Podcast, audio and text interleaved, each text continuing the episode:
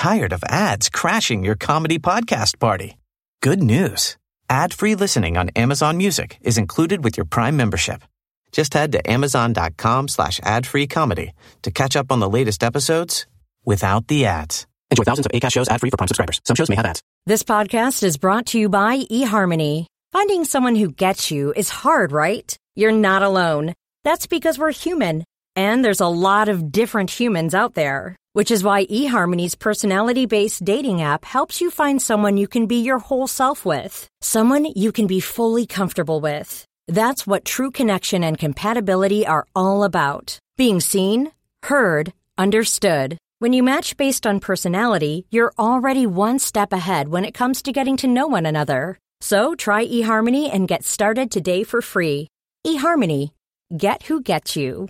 Hey, I'm Ryan Reynolds. At Mint Mobile, we like to do the opposite of what Big Wireless does. They charge you a lot, we charge you a little. So naturally, when they announced they'd be raising their prices due to inflation, we decided to deflate our prices due to not hating you. That's right. We're cutting the price of Mint Unlimited from $30 a month to just $15 a month. Give it a try at mintmobile.com slash switch. $45 upfront for three months plus taxes and fees. Promo rate for new customers for limited time. Unlimited more than 40 gigabytes per month. Slows. Full terms at mintmobile.com.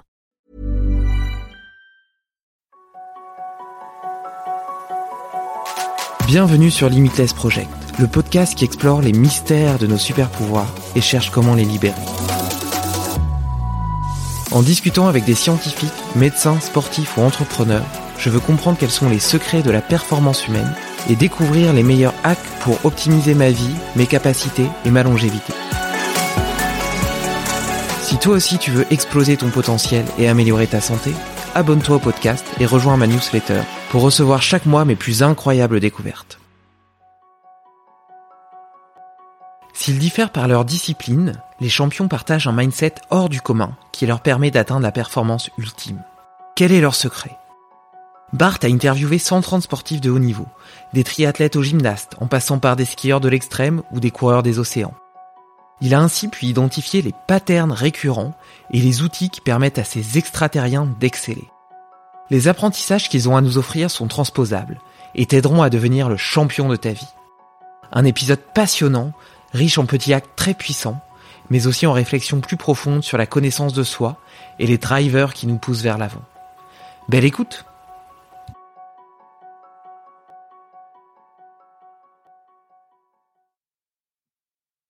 Salut Bart Salut David, comment vas-tu?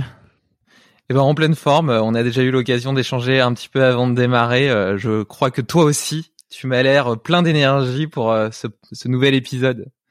Bah ouais ouais, en plus euh, là de le, le matin, tu vois, c'est la meilleure heure pour moi, c'est le moment où je suis vraiment le plus Ouais, le, le plein d'hormones, plein de bonne humeur. Euh, il y a un petit peu de soleil. Euh, j'ai passé une super journée hier. Euh, j'ai un super beau programme aujourd'hui.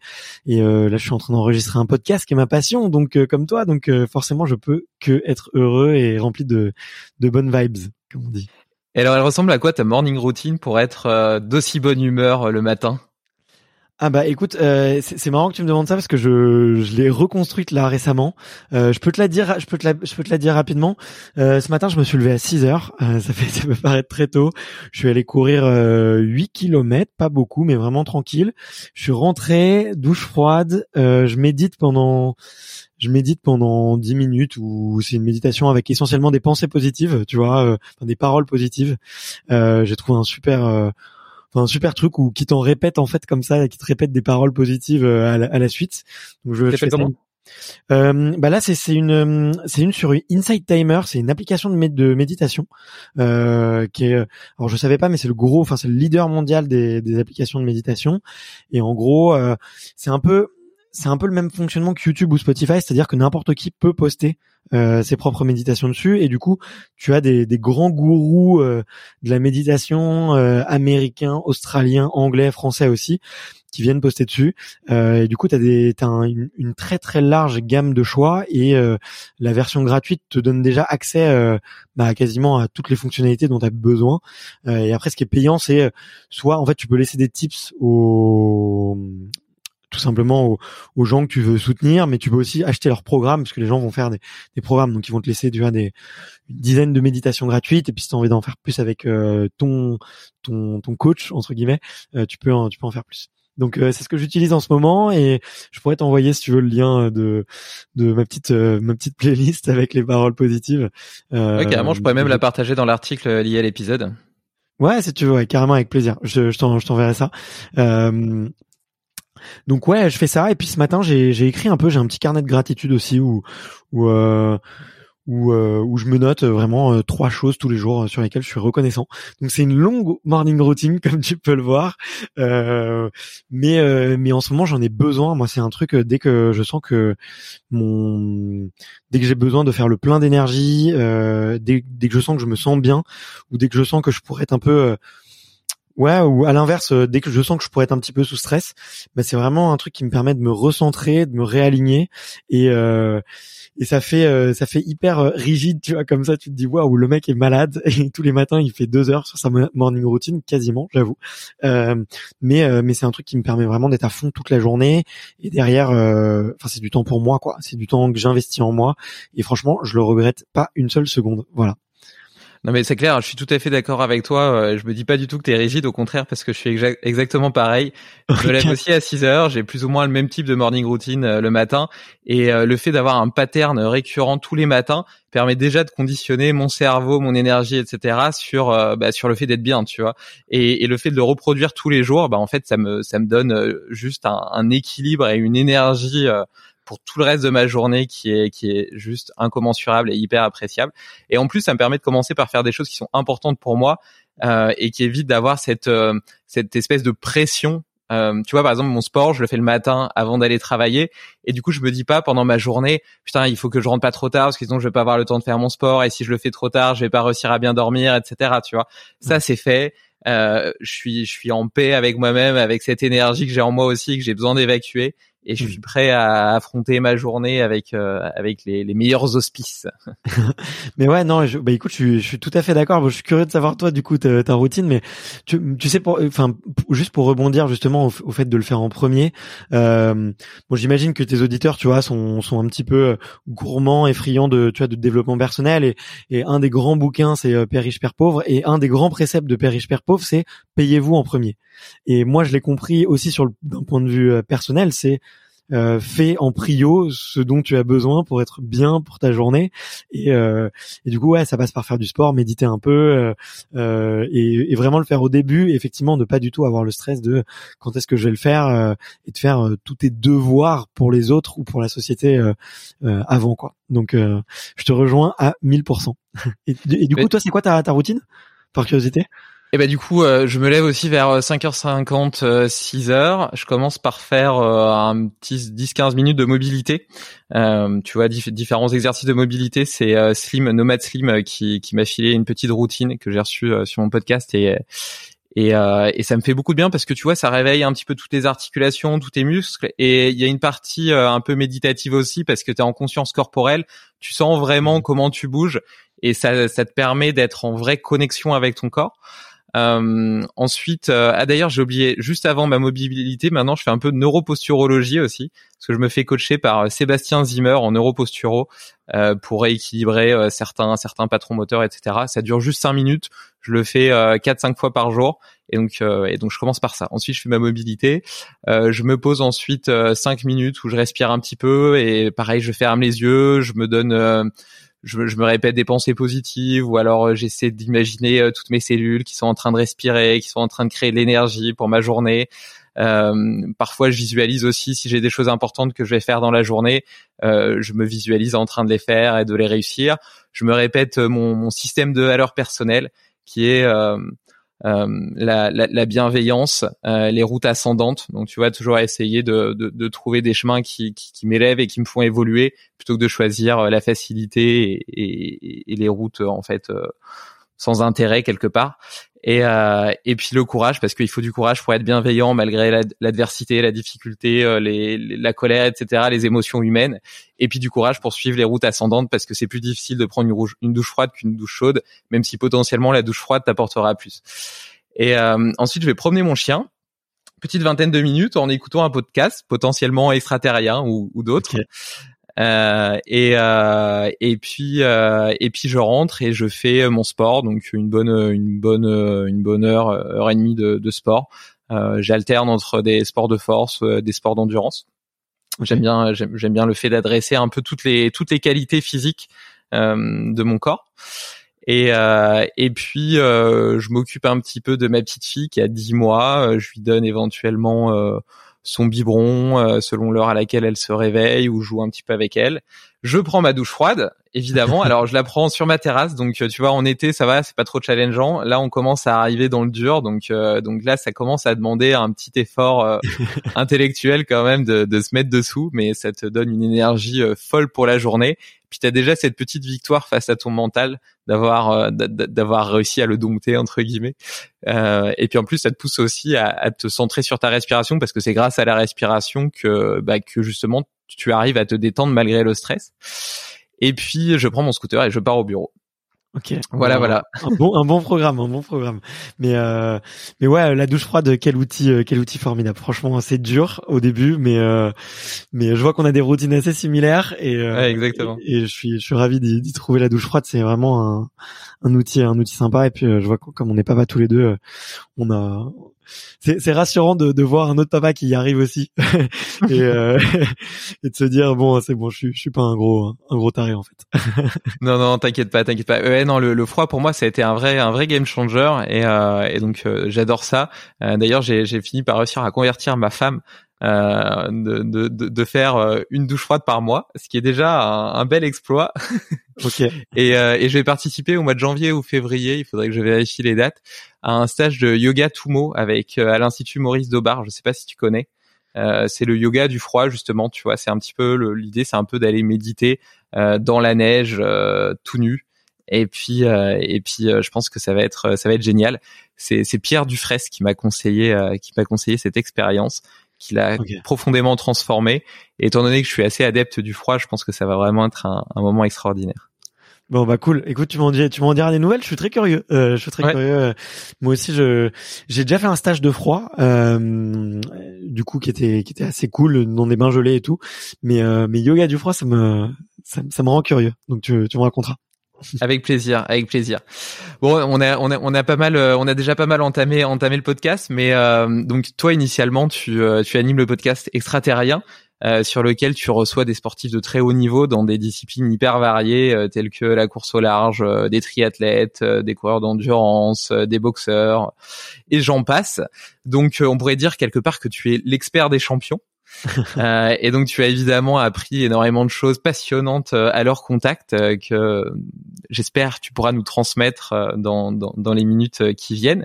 Mais avant ça, j'aimerais bien comprendre ce qui t'a donné envie de t'intéresser au potentiel humain. Pourquoi est-ce que tu as eu envie de te lancer dans cette quête, dans cette découverte, dans cet apprentissage? Waouh, wow, c'est c'est une bonne question. écoute, je, je pense que c'est un peu inscrit en moi, tu vois. de j'ai toujours aimer, tu vois, à l'école, euh, aider les autres euh, et comprendre quels étaient leurs leviers de motivation, euh, savoir comment comment les aider, comment les inspirer, comment les pousser vers le haut. J'ai toujours eu ça en moi.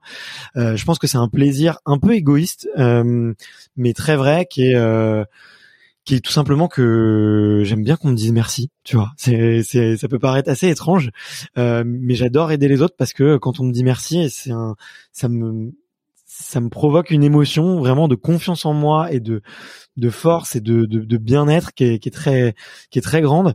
Et du coup je, je l'ai c'est depuis très longtemps que du coup que je m'intéresse un petit peu que je que je m'intéresse aux autres. J'ai eu un grand révélateur qui a été la lecture je pense quand je devais avoir 21 ou 22 ans de l'intelligence émotionnelle de Daniel Coleman où en fait j'ai compris à quel point en fait le cerveau était malléable et, à quel point en fait la PNL les, les émotions euh, pouvaient influencer sur nos, capacités euh, physiques euh, mais aussi enfin de travail, enfin influence surtout. Et c'est à ce moment-là que j'ai vraiment que je me suis vraiment intéressé vraiment on va dire pleinement effectivement à euh, au développement personnel, au développement de l'humain, au développement du potentiel. Et, euh, et donc je l'ai eu, tu vois, je l'ai eu en plusieurs phases. En plusieurs phases, je pense que j'ai eu j'ai eu une phase où j'ai été hyper boulimique, où j'ai appris énormément, où j'ai lu beaucoup de bouquins, tu vois, les, les grands classiques de développement personnel, notamment avec les, Tony Robbins, le podcast de Tim Ferriss. Enfin, je, consommais beaucoup de contenu assez classique finalement, tu vois. après j'ai et après je, suis rentré dans un dans une phase où je me suis dit mais waouh c'est incroyable ce que je suis en train de vivre et j'avais j'avais un espèce de sentiment de décalage par rapport aux autres euh, et notamment aux gens qui ne pratiquent pas du tout ça, tu vois, qui, qui ne s'y intéressent pas du tout. Et du coup, je suis rentré un peu dans une phase où j'essayais de le transmettre. Euh, donc ça s'est ouais, ça s'est soldé par euh, la création d'une chaîne YouTube, d'un, blog aussi, alors que j'ai un peu mis de côté, donc je vais pas spécialement faire la promotion. Et euh, et si tu veux, euh, un jour, euh, un jour, je suis parti courir tout simplement et et j'ai, je venais de, de, de, enfin, quasiment liquider euh, judiciairement une boîte, donc j'allais pas très bien. J'étais un peu, j'avais un peu le moral au fond des, des, chaussettes. Enfin, plus exactement, je venais de me faire renvoyer par mes associés et et on était à deux doigts de la, liquidation judiciaire. Et et je me mets un podcast d'entrepreneurs dans les oreilles et je me dis les entrepreneurs, tu vois, ils ont un petit côté où où peut-être enfin certains se posent moins peut-être un peu moins la question de de de vraiment de, de la préparation mentale du et pour certains c'est un peu plus instinctif tu vois et on et parfois on, peut même avoir tendance tu vois à, enfin de plus en plus d'entrepreneurs renient tu vois tout le développement personnel et toute la préparation mentale qu'ils font. Et je me suis dit mais c'est c'est marrant parce que les athlètes de haut niveau eux ils l'acceptent de plus en plus euh, et ils l'utilisent de plus en plus. Et, et c'est à ce moment-là que je me suis dit bah tiens, euh, je pourrais aller les interviewer et euh, et ça, ça mettrait une corde à mon arc que j'ai pas du tout encore, qui est d'aller interviewer des des, des gens qui euh, tous les jours se font très mal physiquement, ont des des des délais de temps qui sont des délais de temps extrêmement longs parce que quand on commence une carrière à, à 15 18 ans au moment où ça devient sérieux bah c'est pour espérer une médaille à 25 30 ans euh, et, et comme j'ai toujours été passionné de, de sportif, je me suis dit que tiens, ça pourrait être euh, enfin toujours été passionné de sport et des athlètes et des sportifs en général, je me suis dit que justement ça pourrait être une bonne idée euh, justement d'aller les interviewer et, et d'essayer de créer une expertise à travers ça. Et donc euh, là je suis en train de d'aller un petit peu plus loin puisque je euh, je suis en train de passer une formation justement pour faire de la préparation mentale. Je vais je commence à je, je, l'utilise de plus en plus avec euh, dans mon coaching avec des entrepreneurs. J'ai envie de coacher de plus en plus de de, de gens de créer aussi peut-être des, des petits modules de formation parce que je pense qu'on peut adapter énormément de choses qui sont faites dans le sport euh, vraiment au quotidien tu vois aux champions du au on va dire au commun des mortels que nous sommes, tu vois. Donc euh, donc euh, voilà, c'est c'est c'est parti depuis très longtemps. C'est un, je pense, c'est une évolution permanente. Euh, et puis euh, puis j'espère que ça, enfin, je pense que ça va durer, ça durera toute ma vie, tu vois, ce souhait de de devenir un peu meilleur chaque jour et d'apprendre à me connaître, tu vois, tout simplement. Hyper intéressant. Bon bah on va on va de toute façon avoir l'occasion d'approfondir un petit peu tous ces sujets et notamment les, les enseignements qu'on peut tirer euh, de la, de la vie des champions euh, pour euh, les entrepreneurs ou le commun des mortels. D'ailleurs, qu'est-ce qui différencie selon toi un, un champion de, de, de quelqu'un d'autre, de n'importe qui d'autre en réalité? Waouh. Écoute, je vais te dire, il y a, y a deux choses. Euh, une qui va être vraiment où je vais presser ma paroisse et, euh, et, et, tu vas me dire c'est pas très original, et une où je vais vraiment, je pense, euh, euh te surprendre. tu, je, commence, je, commence par quel, par quel argument? Commence par l'argument classique. Garde la surprise pour la fin. bah, l'argument classique, euh, c'est vraiment, c'est vraiment ce qui se passe dans la tête d'un champion. C'est que tu le sens vraiment quand tu parles à un champion olympique versus quand tu parles à quelqu'un qui euh, est dans euh, le top 50, le top 100 mondial, par exemple. Tu sens que le, le champion, il est câblé pour ça, c'est-à-dire qu'il ne pense que victoire. Tout est tout est centré pour gagner, tout est centré pour performer, et que en fait il il a une capacité, le champion, à se mobiliser pour son objectif que peu de gens ont, tu vois. Et, et je pense que c'est euh, ils sont euh, ils sont très driven, tu vois. Et nous, tu vois, dans, chez les entrepreneurs, on, on, le parle aussi, on, on, en parle aussi, tu vois. Et, c'est et c'est encore plus fréquent parce que nous, nous les entrepreneurs, on peut on peut partir dans tous les sens parce que le matin, quand on se lève, c'est à nous d'écrire la feuille blanche. Il euh, n'y a pas de programme tout guidé, c'est à nous de de faire des choix et c'est à nous de de garder ce, ce focus là et eux euh, eux en fait ils ont cette enfin les du coup les champions et je pense que les grands entrepreneurs ont un peu pareil c'est qu'ils ont un objectif. L'objectif il est clair c'est la médaille d'or et ils savent absolument tout ce qu'ils doivent mettre en place pour le faire.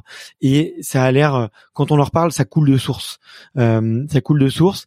Et il y a aussi il y a aussi un aspect égo c'est-à-dire qu'ils sont ils sont sûrs d'eux tu vois ils sont sûrs du fait que s'ils respectent le plan s'ils font toutes les choses dans le bon ordre et eh ben ils vont y arriver tu vois et et à l'inverse, euh, eh ben il y a des mentalités qui sont un petit peu différentes. Je vais je vais citer son nom parce que parce que ça nous a touché. Euh, mais tu vois, euh, je sais pas si tu as vu, je sais pas si tu connais par exemple Samir Aït Saïd, le, le gymnaste. Tu sais qui s'est cassé la jambe en deux à Rio, donc il y a eu des images absolument traumatisantes. Mmh. Euh, et là, c'était son grand retour. Et il avait euh, donc c'était son grand retour à Tokyo. Et tu vois, moi j'étais devant la finale, je regardais, il y avait un gros espoir de médaille sur lui, c'était le porte-drapeau, je l'ai interviewé, c'est quelqu'un que j'admire énormément. Et tu vois, il termine quatrième à 0,01 sur sur euh, sur euh, la note et il sort et la première chose qu'il dit au micro c'est il y a toujours quelque chose qui va pas. Et tu vois, et tu vois cette pensée parasite qu'il a à ce moment-là, et je peux comprendre qu'il a. Tu vois, je peux comprendre la déception. C'est quatre ans de travail, il revient d'une blessure énorme, mais en fait cette pensée parasite là montre que bah, c'est ça la différence entre un vrai champion et, et quelqu'un d'autre, tu vois. Et hum, enfin. Et je pense que tu vois, et, c'est hyper dur, c'est hyper dur parce que tout le monde pense comme comme comme Samir, tu vois. Moi le premier, tu vois, tu t'échoues une deuxième fois au, au, aux portes de ton rêve. Bah, forcément tu te dis mais il y a un truc qui va pas quoi et c'est forcément il y a un truc qui cloche et, et bizarrement bah peut-être que le numéro un euh, et eh ben il pense pas comme ça et il a pas cette pensée parasite là donc je pense qu'ils ont un espèce les, les vraiment les grands champions ou un mécanisme permanent où en fait ils arrivent à chasser toutes les pensées parasites, ils se remettent en question de manière ultra positive et ils ont un plan qui est euh, qui est vraiment qui est écrit, qui est tracé et ils savent que s'ils respectent le plan, il n'y a aucune raison d'avoir des pensées parasites et que ils vont toucher leur, leur objectif quoi. Euh, donc c'est pour moi c'est vraiment le mental, ça c'est vraiment euh, un des gros arguments. Mais le deuxième du coup, et on va passer à la surprise parce que euh, parce que c'est vraiment quand même très important de le dire et il faut arrêter de de toujours faire euh, comment dire le les, les belles euh, le beau portrait ou les, louanges tu vois de la préparation mentale et, de la psychologie. Mais la réalité c'est que le premier facteur pour devenir un champion c'est la chance. C'est énormément de chance. Parce que euh, déjà dans le sport il y a un, il y a beaucoup, euh, il y a un, enfin, un facteur que les gens voient pas nécessairement, mais c'est ta morphologie, ta morpho-anatomie. Euh, euh, c'est bête, mais Teddy Riner ne pourra jamais, jamais être, euh, être champion sur 100 mètres. Donc si, quand il est jeune, son père, il est passionné de 100 mètres et qu'il le met à l'athlétisme et qu'il lui fait jamais faire du judo, bah ça c'est de la chance, c'est tout bêtement de la chance, et que Teddy Riner se met jamais à faire du judo, et eh bien tout simplement, il sera jamais champion olympique, il sera, il aura jamais toutes les médailles qu'il a, et ça c'est vraiment le pur hasard c'est où est-ce que tu nais, avec qui et euh, les rencontres de ta vie. Et, et quand t'es un gamin, tu te laisses porter. T'as pas forcément cette vision de te dire tiens, j'ai une morpho-anatomie avec euh, des os qui sont très lourds, très larges. Du coup, tiens, euh, je vais plutôt me diriger vers un sport de force et vers un sport de, combat, tu vois, comme Teddy Riner. Ou à l'inverse, ah bah tiens, j'ai des bonnes capacités cardio-respiratoires, j'ai des os très légers, j'adore courir. Tiens, et pourquoi pourquoi est-ce que je ferais pas de l'athlétisme? Plutôt et du, demi-fond euh, Et ça, euh, les gens le voient pas du tout. Euh, et, je pense que c'est très important de le rappeler. C'est que je pense qu'on peut tous, on aurait pu tous être des champions ou en tout cas atteindre le, haut niveau. Peut-être pas le très très haut niveau justement quand on parle des, des grands grands champions, mais je pense que si on tombe, si on trouve sa discipline, tu vois, et si on trouve que ça soit du sport ou euh, de l'art, euh, de la musique ou, ou du business, si on trouve vraiment sa voie, euh, et je pense que c'est beaucoup de chance, beaucoup d'exploration. Euh, et ben on peut faire de très très très grandes choses. Et il faut pas oublier voilà que, que les gens qui arrivent beaucoup, c'est aussi, enfin les gens qui ont plus de succès, c'est aussi il y a aussi un, énormément de, de chance et qu'ils étaient là au bon endroit, au bon moment, dans la bonne discipline et que euh, et que voilà, tant mieux pour eux, tant mieux pour eux. Sinon on n'y est pas encore. Euh, il faut euh, il faut juste continuer à explorer. Et il y a un livre qui est, qui est très bien à ce sujet-là, qui m'avait été conseillé par Rudy Koya, qui est euh, Le gène du sport, que je suis en train de lire d'ailleurs pour le moment. Ouais, euh, et, qui, et, qui, évoque un petit peu tout ça. Mais après, en réalité, tu vois, cette, euh, cette, ce côté prédestination et puis euh, cet environnement de vie qui te conditionne d'une certaine façon à devenir telle ou telle autre personne, on, on, en est tous tributaires, tu vois. Mmh. Euh, notre vie, notre personnalité, ce qu'on est aujourd'hui, elle est la, la, constituante de toutes les expériences passées qu'on a vécues, de toutes les influences extérieures qu'on a eues. Et voilà, c'est cette somme qui crée ce qu'on est aujourd'hui et puis notre plus ou moins réussite. Ouais. Dans le sport ou dans la vie de façon générale. Ouais, bien sûr, on est, on, on, le sait, c'est triste. Il y a beaucoup de déterminisme. Euh, L'enfance, c'est pour euh, beaucoup, euh, l'éducation, les parents, le cercle social dans lequel on vit. Euh, mais malheureusement, bah, euh, c'est effectivement c'est c'est le principal facteur de, de réussite ou d'échec chez quelqu'un. C'est c'est tout ça, c'est son environnement. Donc il faut pas il faut pas oublier de le mentionner. Voilà, qu'est-ce qui fait des grands champions? C'est aussi un peu de chance, un peu de déterminisme et euh, et du coup il faut pas euh, faut pas forcément, euh, tu vois, se donner des excuses et, et des il faut aussi se rendre compte qu'on est on est tous fait pareil et qu'on peut tous euh, aussi devenir euh, notre propre champion et il suffit de, voilà trouver sa voie et trouver sa, discipline trouver son son le la discipline dans laquelle on, excelle. Et quand je dis discipline c'est vraiment au sens très très large du terme et pas uniquement du sport quoi et alors justement, avant qu'on démarre ce podcast, tu me disais que tu étais euh, papa d'un petit garçon d'un an et demi, et je te partageais le fait que moi j'étais moi-même euh, papa d'une petite fille qui est un petit peu plus jeune, elle a 10 euh, mois. Euh, et comment est-ce que comment est-ce que tu envisages de quels outils est-ce que tu voudrais lui offrir pour lui permettre d'être justement le champion de sa vie, pas forcément le champion d'une discipline, mais être heureux et être le champion de sa vie. Euh, excellente question. Excellente question. Euh, j'imagine que toi aussi, tu t'es beaucoup intéressé à, à la pédagogie, à l'éducation, parce que forcément, quand tu quand tu sais à quel point c'est important et quand tu fais un peu de développement personnel pour toi, tu as envie d'en faire un petit peu pour ton pour ton enfant, pour ta progéniture, c'est normal. Euh, écoute, moi, euh, déjà le premier, euh, enfin, la première chose que peut-être dont moi j'ai pas forcément hérité, c'est la confiance c'est la confiance et c'est la non-peur. Donc, euh, je fais partie de ces parents qui euh, qui qui tu vois euh, disent à leurs enfants vas-y n'aie pas peur je, je, répète énormément cette phrase aie confiance en toi n'aie pas peur essaye dès que je sens que qu'il a envie de faire quelque chose et je le laisse aussi beaucoup apprendre par lui-même quand je vois tu vois je vais bon je vais pas je vais pas laisser mon fils faire des des comportements je vais je vais le laisser se mettre trop en danger, tu vois. Mais euh, si je le vois grimper sur une chaise, tu vois là, il a, il a un an et demi, c'est là où il marche partout, ça grimpe partout, euh, euh, ça met tout dans sa bouche. Enfin, tu, tu, peut-être que, peut-être que toi, elle marche pas encore, mais ça sera pour bientôt.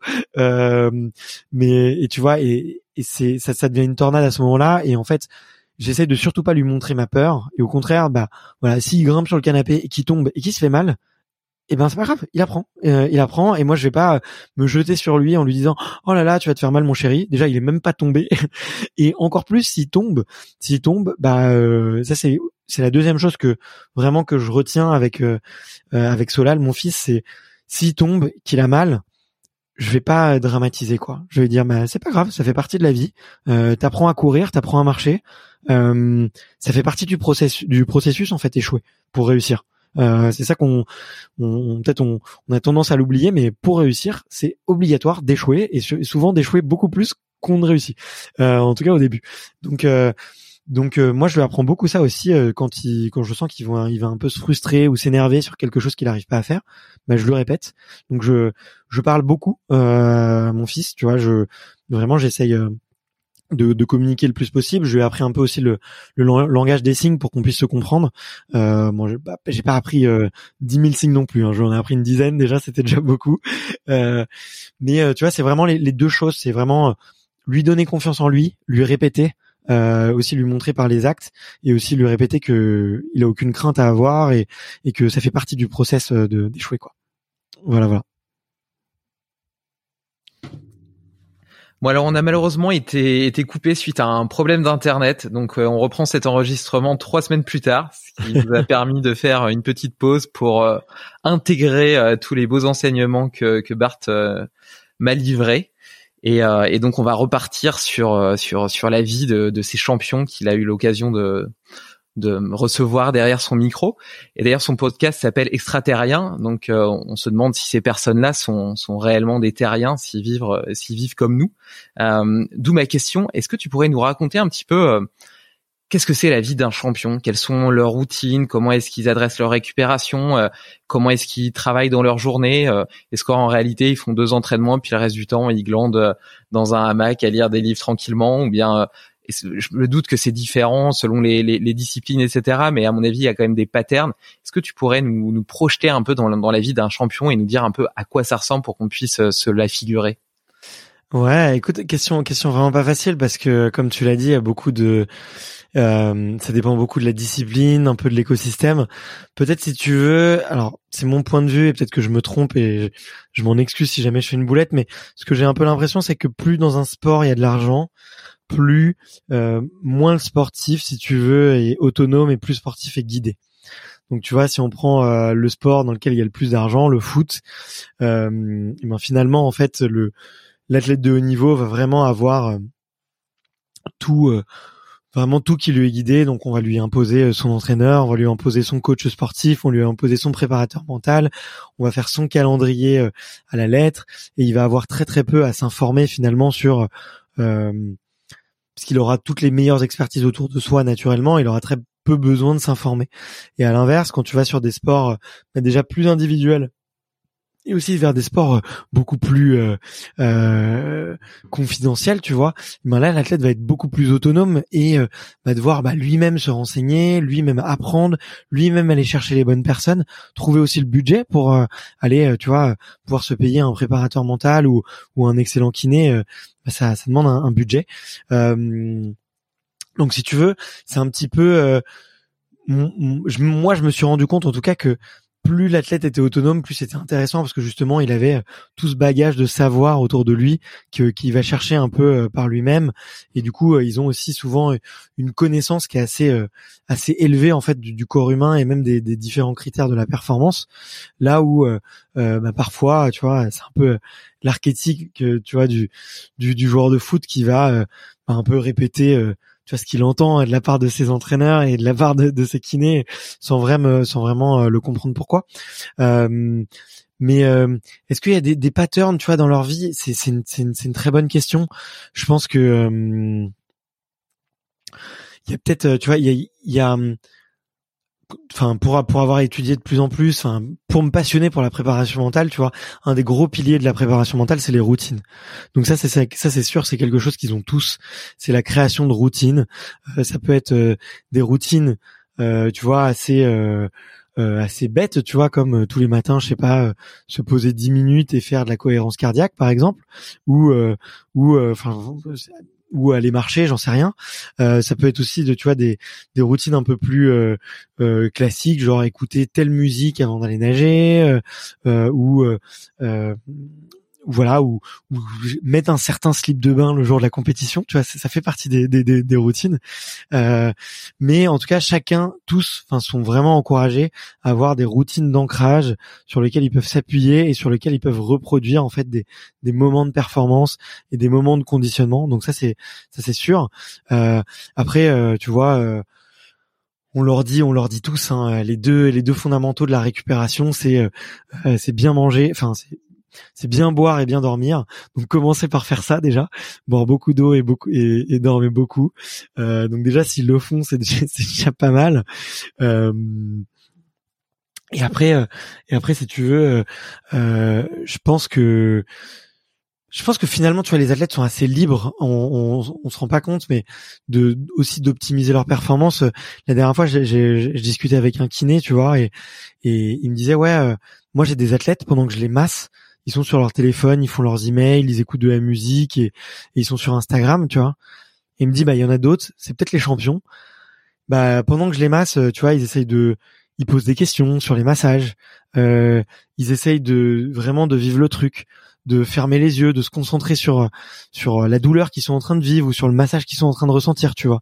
Et euh, et je pense que c'est ouais, c'est ça être un champion finalement, c'est à chaque instant, tu vois, euh, être dans le focus de la performance, dans l'instant présent, de te dire pour chacune des choses que je fais, est-ce que ça me rapproche de mon objectif, à savoir euh, bah, euh, être un plus grand champion, quoi. Et, euh, et du coup, c'est assez c'est assez fascinant, je trouve, tu vois, à quel point il peut y avoir des écarts aussi de de de focus et de, comment dire, de concentration dans l'instant présent.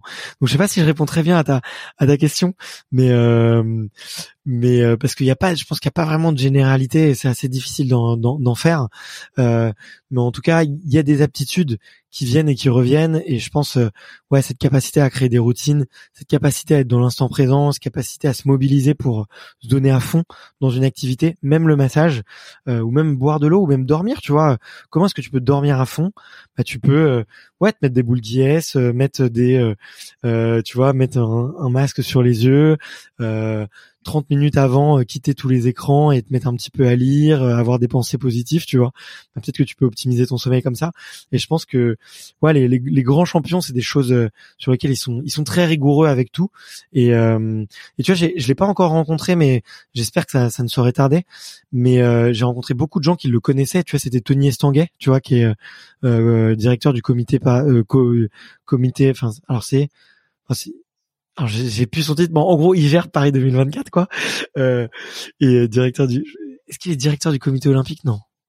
Je confonds toujours les, les organismes. C'est, c'est très grave. Ça m'empêche de progresser en plus. Il va falloir que je que je m'y mette. Mais euh, bon, en tout cas, Tony Estanguet, bah, tu vois, quand tu poses la question à tous les athlètes qui te connaissent, ils te disent tous il est méga focus dans tout ce qu'il fait quoi. Et même euh, ranger euh, ranger sa pagaie dans son sac ou ranger ses affaires dans son sac, c'est militaire, c'est ordonné et il le fait à 100% alors qu'il l'a fait 2000 fois. Tu vois, il a il a rangé son sac 2000 fois dans sa vie, peut-être peut-être 10 000 fois même, mais à chaque fois qu'il le fait, bah, il est quand même dans l'instant présent et il le fait quand même à fond, tu vois. Euh, et tout le monde te dit bah ouais c'est ça qui fait la différence en fait. C'est euh, c'est ça les finalement peut-être les vrais champions c'est ceux qui arrivent vraiment à mettre toute leur énergie dans dans l'instant présent quoi Super intéressant. Bah écoute, euh, déjà sur, euh, sur, sur le sommeil, euh, je suis l'archétype de ce que tu décris, c'est-à-dire que j'ai optimisé au maximum mon sommeil, d'autant plus qu'à la base il était pas très bon.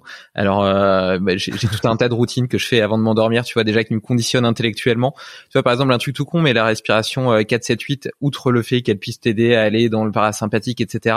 C'est surtout le fait de la répéter tous les jours et y compris les jours où tu es déjà fatigué et où tu t'endormirais facilement, qui permet justement de créer un pattern, un ancrage qui fait que après quand tu vas la faire un jour où par exemple tu es un petit peu moins fatigué ou tu un peu plus un peu plus excité, tu as un peu plus de mal à trouver ton sommeil, euh, ton cerveau, il va comprendre que cette, euh, cette, cette routine-là, elle précède le moment de s'endormir et il va directement se conditionner pour dormir.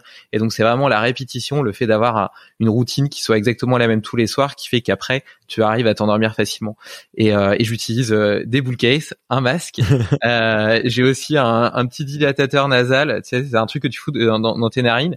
Normalement, c'est pour les gens qui ronflent. Alors moi, je ronfle pas, mais ça m'évite que mon nez se congestionne pendant la nuit, parce que sinon, j'avais remarqué que au cours de la nuit, parfois, j'avais tendance à passer en respiration buccale.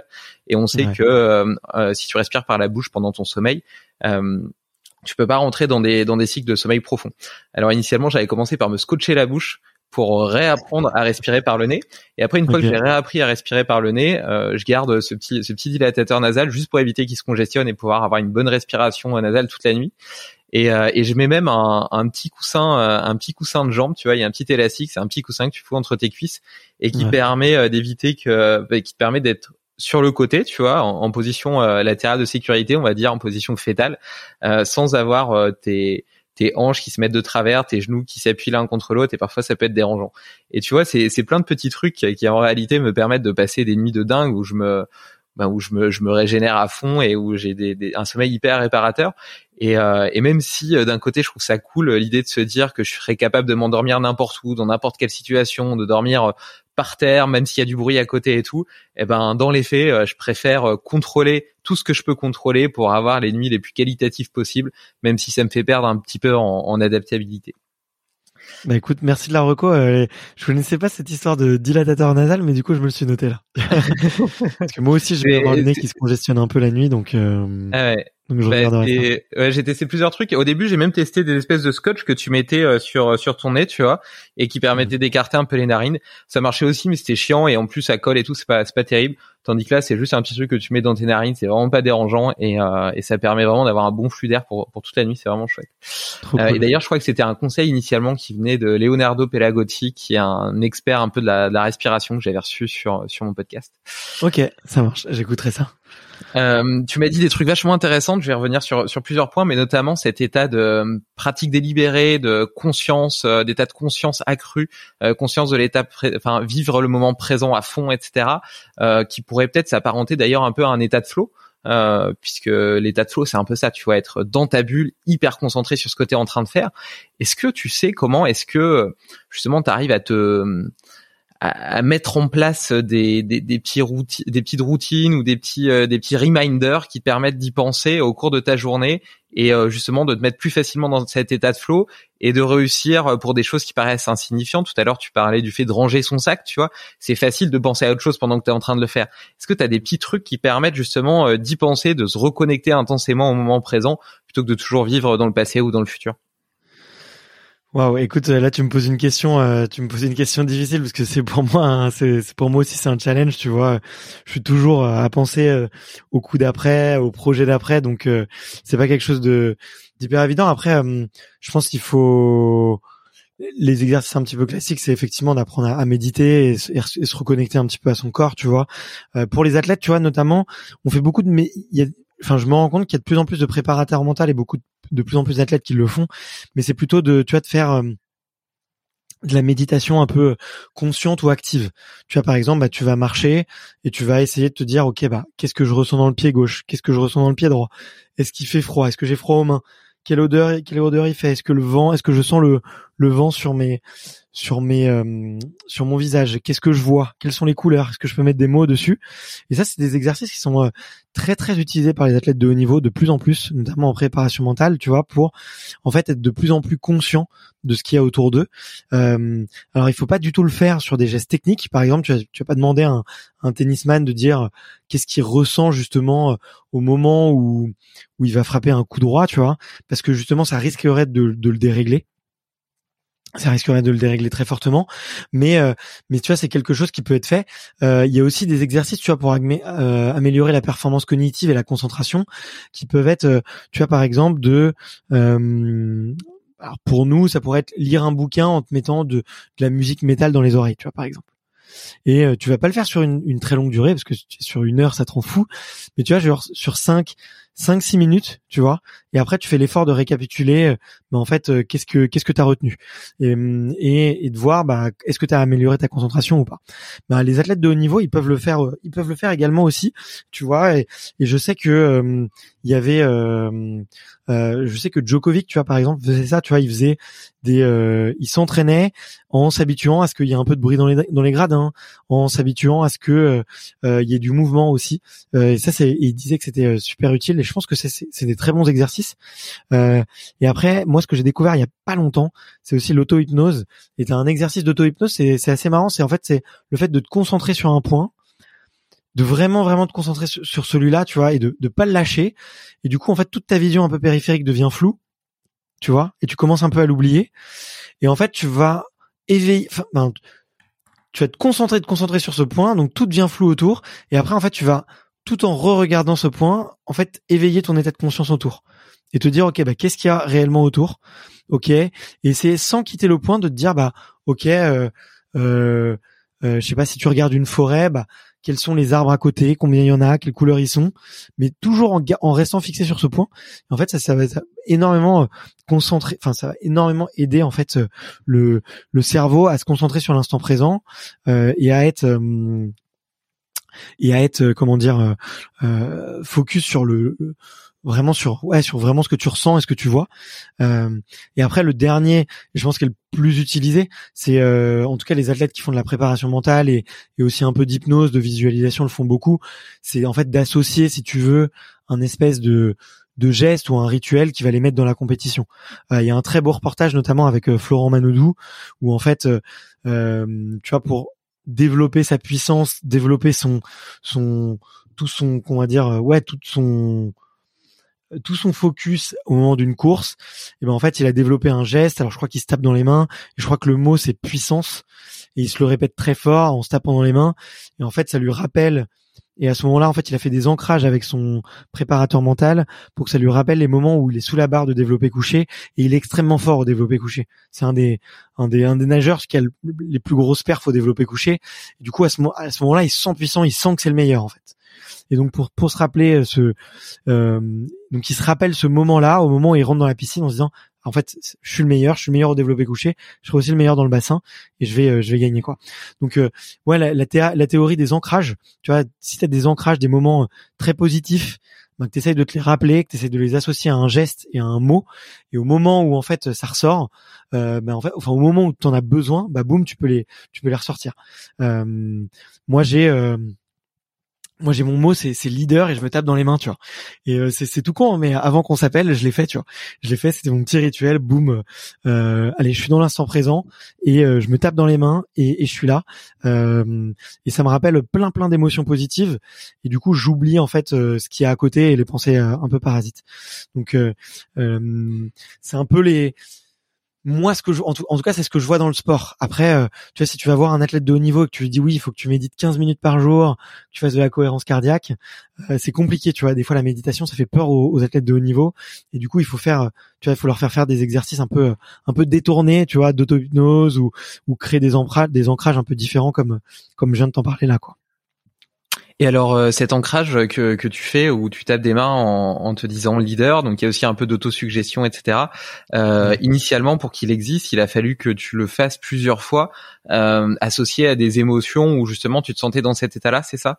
Donc il y a eu des fois où tu as eu des réussites, des faits d'armes ou des choses comme ça où tu t'as tapé dans les mains en te disant leader et maintenant lorsque tu le fais, ça arrive à propulser ton esprit directement dans, dans cet état mental que tu avais ressenti lors de tes expériences précédentes?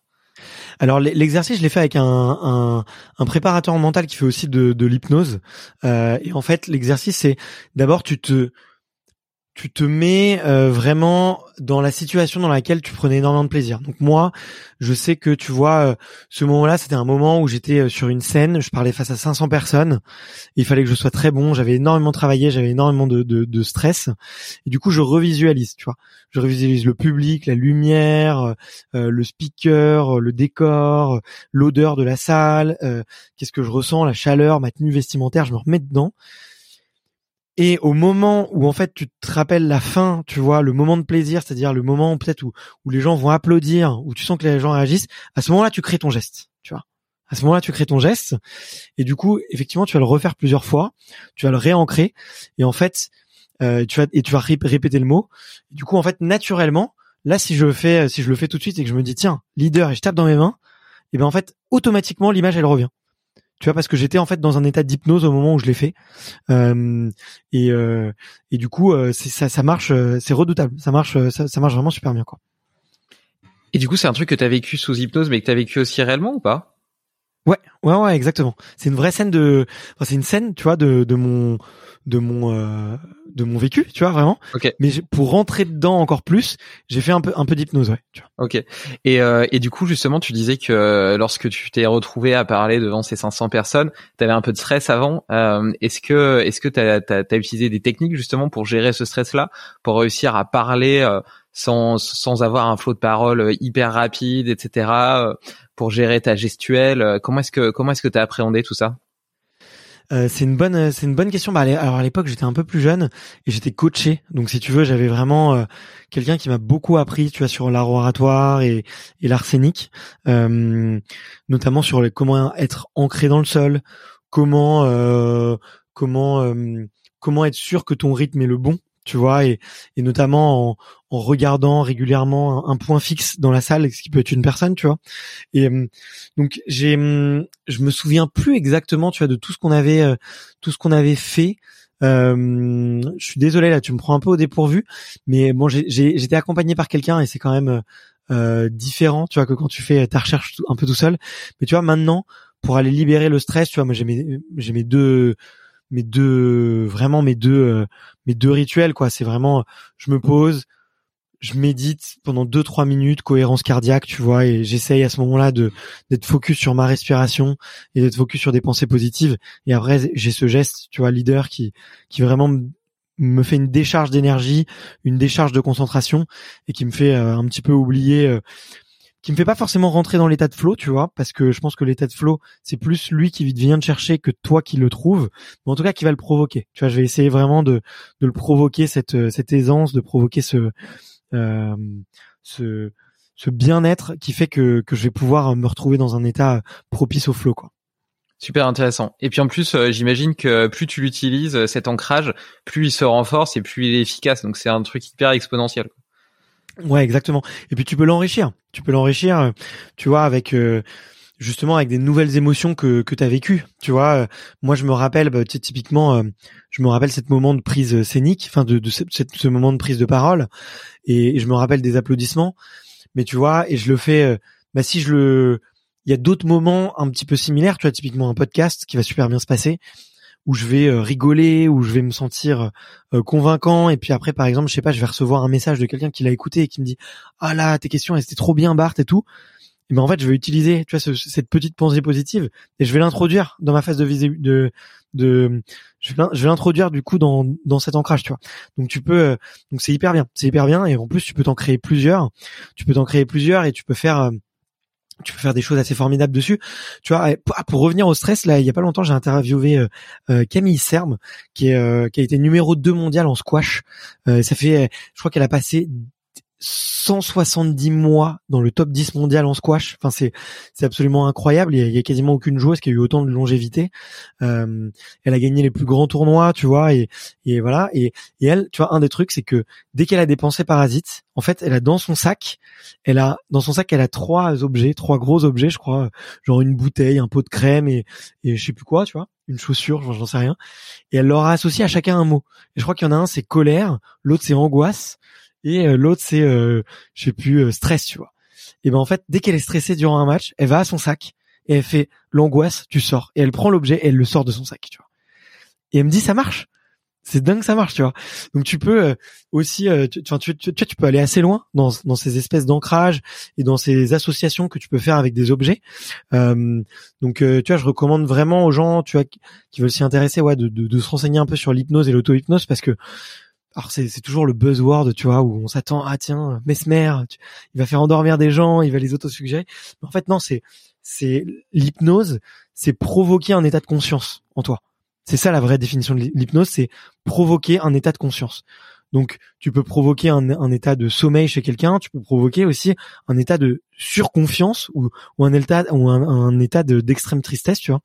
Euh, mais tu peux aussi le faire sur toi. Tu peux aussi faire de l'auto-hypnose, c'est-à-dire auto-provoquer un état de conscience. Euh, et tu vois, et ça peut être bah, te débarrasser du stress, te débarrasser de la colère, ou euh, augmenter très fortement ta, ta confiance en toi. Donc, euh, donc non, c'est un outil relativement puissant, quoi. C'est hyper intéressant.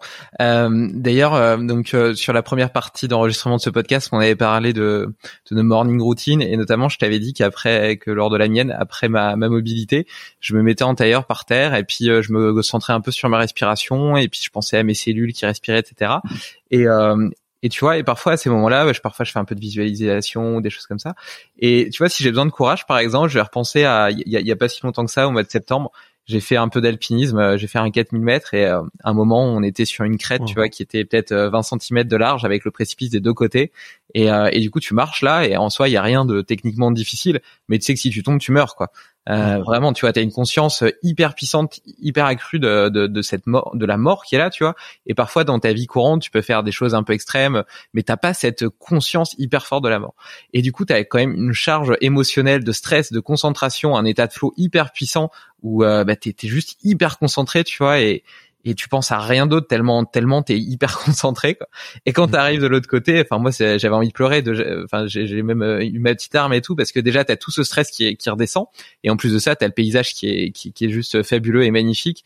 Et du coup maintenant tu vois quand je suis euh, donc je, reviens à mon, histoire euh, quand je suis en tailleur le matin si j'ai besoin de courage je repense à ce moment-là je me visualise en train de traverser ma crête y arriver. Et du coup ça me donne du courage tu vois.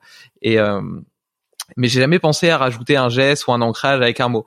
Et donc en fait, si je suis bien ce que tu me dis, je pourrais revisualiser ça, imaginer un l'associer à un geste après coup, donc sans l'avoir fait sur le moment, mais l'imaginer après coup, tu vois, et à force de le répéter quelques fois en, en méditation, visualisation, après l'avoir directement associé sans devoir me replonger dans tout le truc, juste en faisant le geste et en disant le mot, paf, j'arrive à me remettre dans cet état de justement de de, de force, de courage, etc. Ouais, exactement. C'est exactement ça, ouais. Génial. Bah écoute, je vais, je vais, je vais creuser ça. Je vais, je vais essayer. Je trouve ça, je trouve ça hyper intéressant. De toute façon, la prépa mentale est hyper intéressante. D'ailleurs, euh, comment? Tu, tu me feras un retour, tu me diras. Ouais, ouais, carrément, carrément. Et puis j'aime bien aussi cette idée, tu vois, d'avoir un petit catalogue. Là, là on parle d'une application, donc en l'occurrence pour le courage, tu vois, pour le pour le euh, côté leader, bon bah qui est un peu qui est un peu pluridisciplinaire, mais tu pourrais imaginer un peu comme ton athlète un catalogue en fait avec euh, deux trois mots qui répondent à deux trois types de situations que tu peux rencontrer dans ta vie euh, et, et, te conditionner à ressentir à ressentir de, certaines émotions.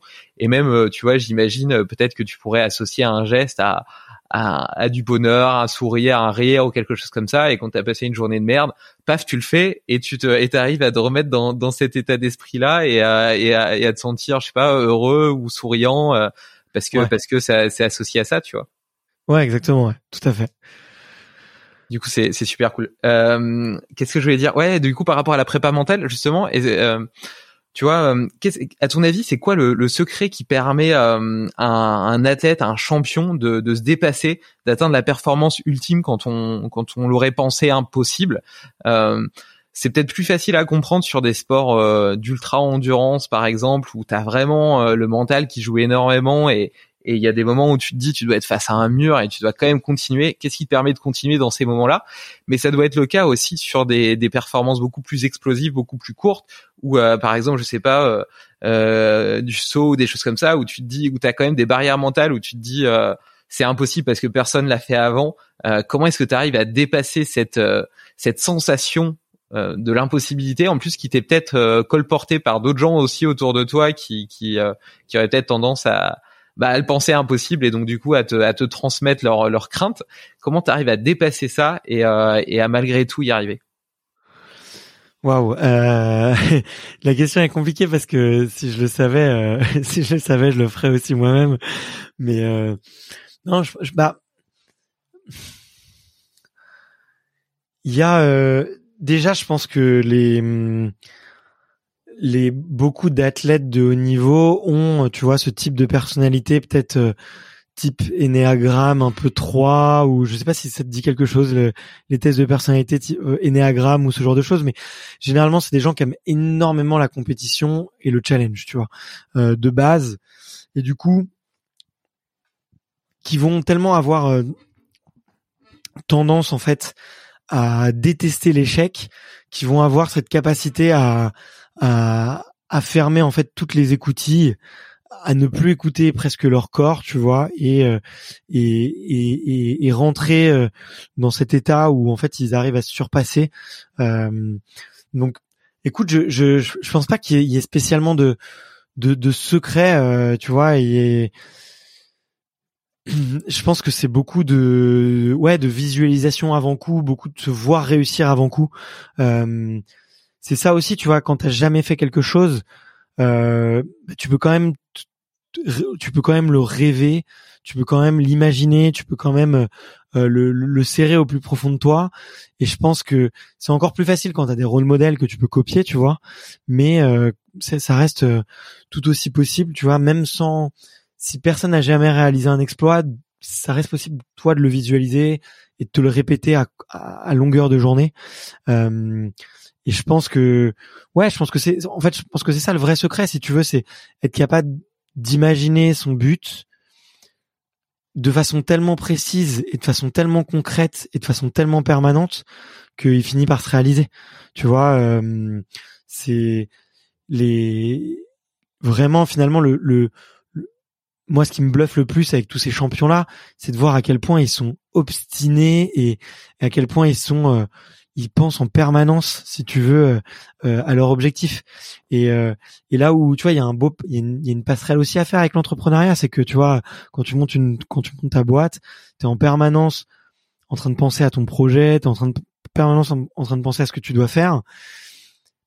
Et mais parfois tu oublies un peu le but, tu vois. Tu oublies tout ça c'est pourquoi. Tu vois, pourquoi est-ce que tu montes une boîte? C'est pour pour euh, partir sur euh, partir dans l'espace comme euh, comme Elon Musk ou, Jeff Bezos? Est-ce que c'est pour déjà avoir 10 20 salariés et les faire vivre? Est-ce que c'est pour avoir de l'impact? Est-ce que c'est pour est-ce que c'est pour toi partir pouvoir partir en vacances un mois tous les étés et de faire des vacances de rêve, tu vois? Quel est vraiment le but? Bah eux le but il est simple quoi. C'est la médaille d'or quoi entre guillemets tu vois et et du coup ils ont euh, c'est ça qui est intéressant je trouve à, tu vois faire en passerelle c'est que comme le but il est assez clair assez précis derrière en fait le plan d'action l'est aussi tu vois là où un entrepreneur bah parfois on peut en tant qu'entrepreneur on peut s'égarer je sais pas si parfois c'est ton cas mais euh, tu vois on peut parfois avoir tendance à à imaginer des projets ou imaginer des tâches qu'on doit faire et qui sont pas forcément celles qui vont t'amener à ton objectif réellement euh, euh, réellement important quoi. Euh, donc donc ouais moi je, je je, je, te dirais ça, je, je, botte un peu en touche, je t'avoue. euh, c'est toujours difficile de répondre à la question quel est le secret dans machin, alors que je les connais, je les connais pas tous, tu vois, mais euh, de, mais je pense que c'est vraiment ouais une des une des capacités premières, c'est ça, c'est capable de se projeter, capable d'imaginer son vraiment son objectif et euh, de façon permanente, hyper régulière, et d'en dérouler un, un plan d'action qui qui qui tourne quoi, tu vois. Non, c'est super intéressant. Et euh, bah, pour répondre à ta question, euh, étant entrepreneur, euh, non, moi, écoute, j'ai pas ce but-là en tête. moi, souvent, je me pose même pas la question. en tout cas, jusqu'à maintenant, c'est plutôt, j'ai une idée, je vois une opportunité, je me dis que ça peut marcher, je le fais. Tu vois, il y a, y a, une espèce d'action-réaction qui, qui est hyper hyper rapide. Et justement, et c'est ça aussi entre guillemets le problème, parce que parfois, moi maintenant, parce que j'ai plus d'expérience, je suis plus vieux, et donc du coup, je sais mieux euh, ce que j'ai envie de faire, ce qui est important. J'ai cette conscience aussi de, enfin j'ai cette volonté en tout cas d'essayer d'aligner plus euh, ce que je fais avec mes valeurs et ce que j'ai envie d'apporter au monde. Mais euh, mais avant c'était c'était vraiment merde je sais plus je sais plus je sais plus où je voulais arriver mais grosso modo voilà j'avais une idée j'y allais et puis et puis je me posais pas la question clairement pas. Ouais, Clairement pas, il n'y avait pas d'objectif intrinsèque, etc. Simplement le fait de savoir que, que ça pouvait marcher, que c'était une bonne idée, ça me donnait envie de la réaliser. Et oui, voilà, c'est ça que je voulais dire. Et du coup, parfois, je me retrouvais à faire des choses, à me retrouver embrigadé dans des projets entrepreneuriaux qui potentiellement fonctionnaient en plus. Et après coup, une fois que, bah, que ta boîte, elle, elle, fonctionne déjà, etc., à te poser la question, euh, euh, bah, pourquoi je fais ça? Et, euh, et c'est con parce que quand tu te la poses alors que bah, tu as déjà des salariés ou que enfin voilà que ta boîte elle, fonctionne déjà bah, c'est beaucoup plus difficile de faire marche arrière et tu te dis merde j'aurais dû me poser la question avant. Ouais, c'est vrai. Mais d'un autre côté tu vois c'est ça aussi à mon avis qui fait un, peu l'entrepreneur euh, moi j'ai toujours eu ce tempérament là euh, d'aussi jeune que je me souvienne euh, avant même enfin tu vois même quand j'étais même quand j'avais 12 ans 13 ans 14 ans j'avais déjà des idées je faisais déjà des trucs enfin tu vois ça a toujours été plus fort que moi. Et c'est ça qui m'a enfin je vais pas dire que je suis un bon ou un mauvais entrepreneur, mais ce que je sais, c'est que une de mes forces, c'est euh, peut-être justement de moins réfléchir que les autres et et, et d'y aller et de foncer, tu vois. Euh, Et je vais pas me poser 50 fois la question est-ce que est-ce que ça va vraiment marcher, est-ce que pas, etc. Est-ce qu'il se passe ceci, est-ce qu'il se passe cela, parce que sinon ça ça te pousse à l'immobilisme. Et quelque part là, je pense qu'on peut faire un parallèle avec les champions, en tout cas de ce que j'ai compris, c'est que euh, euh, tu vois par exemple un, un ski un skieur extrême, il va voir une face, il va pas se demander si elle est possible à skier ou pas. Tout le monde, quelqu'un de normal la verrait. Moi, je la verrais, même en étant un excellent skieur je me dirais c'est impossible de la skier. Lui, il va jamais dire ça quoi. Pour lui, dans sa tête, ça, aura toujours été possible. Et en fait, il a un prisme de, de pensée, de, il a une façon de voir le monde qui est différente, qui lui est propre et qui lui permet aussi justement d'avoir cette confiance, comme tu en parlais, tu vois, cette confiance indéfectible en son en son objectif, parce que pour lui, c'est quelque chose qui, comme s'il était déjà réalisé dans sa tête, tu vois. Le fait de le faire quelque part, c'est plus qu'un détail de l'histoire, euh, et, euh, et dans sa tête, c'est déjà fait quoi.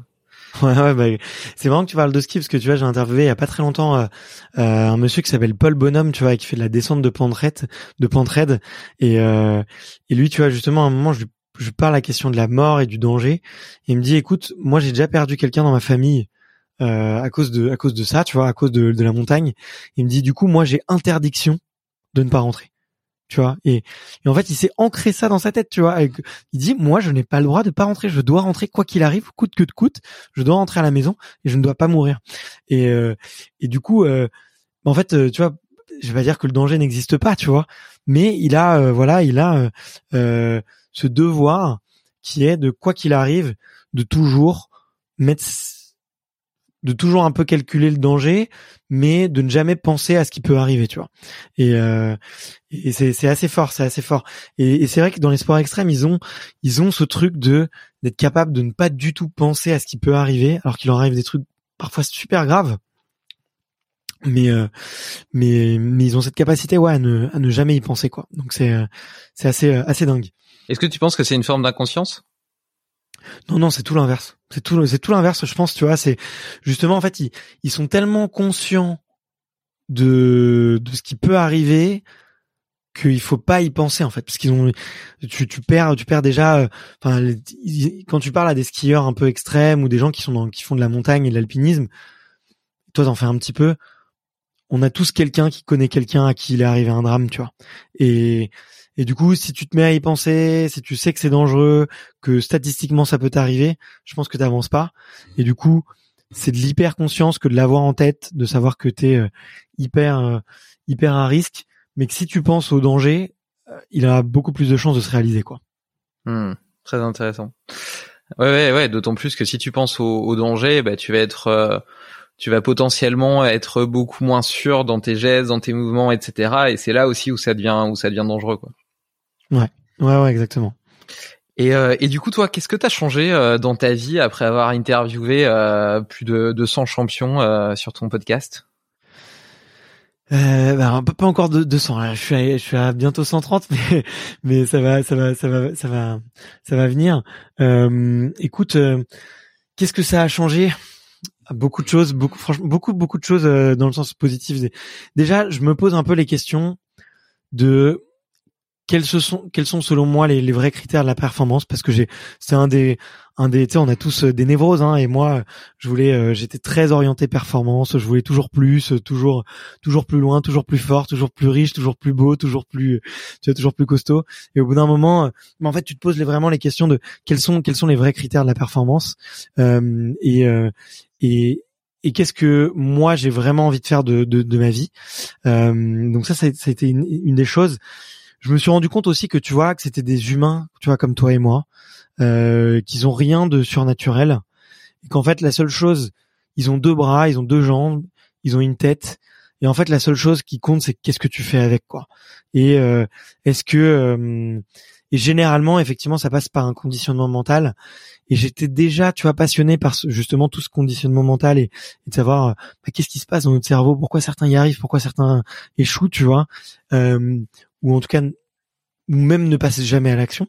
Euh, et tu vois, et du coup, je me suis de plus en plus intéressé effectivement à toutes les méthodes de conditionnement, toutes les méthodes de visualisation, et je me suis rendu compte qu'en fait, finalement, c'était pas du tout du bullshit, euh, c'était pas du tout des euh, des sciences inexactes euh, avec un, un peu un peu vaudou et rien de prouvé. Au contraire, tu vois, les neurosciences prouvent de plus en plus que que que notre cerveau est ultra malléable, qu'on peut l'entraîner et que euh, on est tous, en fait, on en est tous capables, tu vois, de, de faire des grandes choses à condition effectivement qu'on entraîne notre cerveau et qu'on se dise que c'est et qu'on se répète que c'est possible et de l'entraîner quoi et d'échouer. Euh, donc euh, je me je me je m'intéresse de plus en plus à la préparation mentale et je me dis qu'il y a vraiment aussi peut-être quelque chose à faire, tu vois. Euh, à le transposer un peu dans, dans le monde civil, tu vois. Euh, on parle beaucoup de, alors tu vois, dans le monde civil, il y a plein de choses qui sont très, euh, euh, tu vois, on parle beaucoup de développement personnel, on en a parlé aussi, tu vois. Mais aujourd'hui, tu vois, un, un, athlète, il va aller chercher dans tellement de disciplines différentes. Il va faire un peu de sophrologie, un peu d'hypnose, un peu de PNL, un peu de, un peu de visualisation, un peu de méditation, un peu de cohérence cardiaque. Tu vois, il va faire, il va utiliser plein, plein, plein de choses. Et je pense que, tu vois, cette boîte à outils, enfin moi du coup de voir des sportifs utiliser toute cette boîte à outils ça m'a ouvert les yeux et de me dire il n'y a pas qu'une seule méthode qui marche. En fait c'est utiliser plein d'outils euh, et essayer de les utiliser à ta sauce et de voir ce qui marche pour toi. Euh, et enfin bah tu vois rencontrer euh, c'est con mais rencontrer toutes les semaines un champion olympique ou quelqu'un qui aspire à l'être ou quelqu'un qui qui a tout fait pour pour pour l'être bah ça te ça te motive quoi. Tu vois ça vraiment ça te donne du baume au cœur euh, et, et, ça te fait te dire que ouais ça te fait dire qu'ils sont ils sont comme toi comme moi et que euh, il en tient à pas grand chose de pouvoir faire quelque chose de grand euh, euh, et que voilà il suffit de il suffit de passer à l'action. Et puis après il y a un autre truc à changer c'est que les gens font le biais d'association. Du coup, comme j'interviewe des sportifs de haut niveau, plein de gens pensent que je suis un sportif de haut niveau, ce qui n'est pas le cas. mais euh, ça, c'est pour la petite blague. J'ai des auditeurs qui me disent, mais euh, toi, tu t'es pas champion toi? Non, non, non, pas du tout, pas du tout. Je, je, j'adore les champions. Je, je leur voue une admiration et beaucoup de respect, mais, euh, mais je ne suis pas un champion. Euh. En tout cas, j'essaye juste d'être champion de mon quotidien et champion de mon podcast. Déjà, c'est, c'est déjà, c'est déjà quelque chose. Ouais. Ouais, c'est déjà pas mal. Euh, plein de choses euh, super intéressantes dans ce que tu dans ce que tu viens de partager. D'abord, j'aimerais revenir sur euh, sur cette question de de dépassement, d'essayer d'être toujours. De, tu disais que tu voulais toujours plus, toujours aller plus loin, etc. Moi, je suis un peu dans ce truc-là aussi. D'ailleurs, c'est un peu le sujet de mon podcast comment être une meilleure version de soi-même. En réalité, comment explorer, exploiter tout son potentiel. Mais euh, tu vois, je suis quelqu'un d'hyper ambitieux à la base, euh, je pense un, un, peu comme toi, et donc euh, et donc j'avais j'avais des ambitions hyper hyper élevées. Et en m'intéressant justement bah, au développement personnel, à la philosophie, à un tas de choses, j'en viens à me poser la question de savoir si c'est vraiment moi mon envie profonde et un, un besoin d'épanouissement ou si c'est plus mon ego qui parle, un conditionnement de la mmh. société, etc. Et, et donc oui, en réalité, si une vie plus simple serait peut-être pas meilleure et plus heureuse. Et, et, si au final je préfère euh, mieux réussir et être moins heureux ou euh, être plus heureux et moins réussir. Euh, et quand je dis réussite, j'entends la réussite sous, sous, sous, sous, toute, sous tous les angles possibles parce que moi, je peux considérer que la réussite, ça peut être une réussite financière, mais ça peut être aussi euh, une réussite en termes de renommée, une réussite vis-à-vis de soi-même. Donc, euh, j'inclus un peu tout ça dedans, mais je pense que quel que soit le, le driver, le motivateur, que ce soit vis-à-vis des autres ou vis-à-vis de soi-même, c'est un peu le même combat et je pense que c'est toujours un peu l'ego qui se cache derrière. Et à mm. mon avis, il a, il a, il a des bons côtés parce que c'est ça qui permet aussi à, à l'humanité de, de, découvrir plein de choses. Tu vois, on, on, évolue sur plein de sujets. Là, donc, on parle des, des champions. Bah, ils ont tous prouvé que c'était possible de faire des choses qu'on pensait impossibles. Tu regardes du côté de la science. Tu as cité tout à l'heure Elon Musk euh, qui part euh, faire des pirouettes dans les étoiles. Enfin, tout ça, c'est merveilleux et je pense que sans l'ego, on pourrait pas faire tout ça. Mais voilà, c'est une vraie, c'est une vraie question, trouver le juste équilibre entre euh, ce qui te rend vraiment heureux et ce qui te permet de t'épanouir en tant qu'humain et cette fuite vers l'avant, cette recherche euh, de toujours mieux, de toujours plus, euh, qui, qui peut-être d'une certaine façon ben, te conduit à être, à être paradoxalement moins heureux. Je sais pas ce que tu penses de tout ça. Bah écoute, c'est c'est ça tombe à pic que t'en parles parce que justement là, moi, je fais beaucoup de je suis dans une, une phase beaucoup d'introspection où justement j'ai ce podcast m'a énormément appris à me connaître, à savoir qui j'étais et j'ai fait beaucoup de tests de personnalité ces dernières semaines et justement tu vois le c'est le gros enfin la réflexion que tu as mis en lumière là, c'est euh, le gros danger effectivement de de toutes les personnes qui sont trop portées vers la performance et d'aussi de beaucoup de sportifs de haut niveau, tu vois.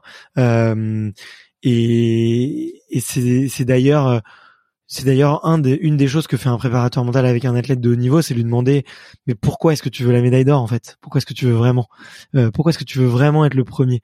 Qu'est-ce que ça t'apporte tu vois au plus profond de toi? Est-ce que c'est pas juste l'ego qui parle?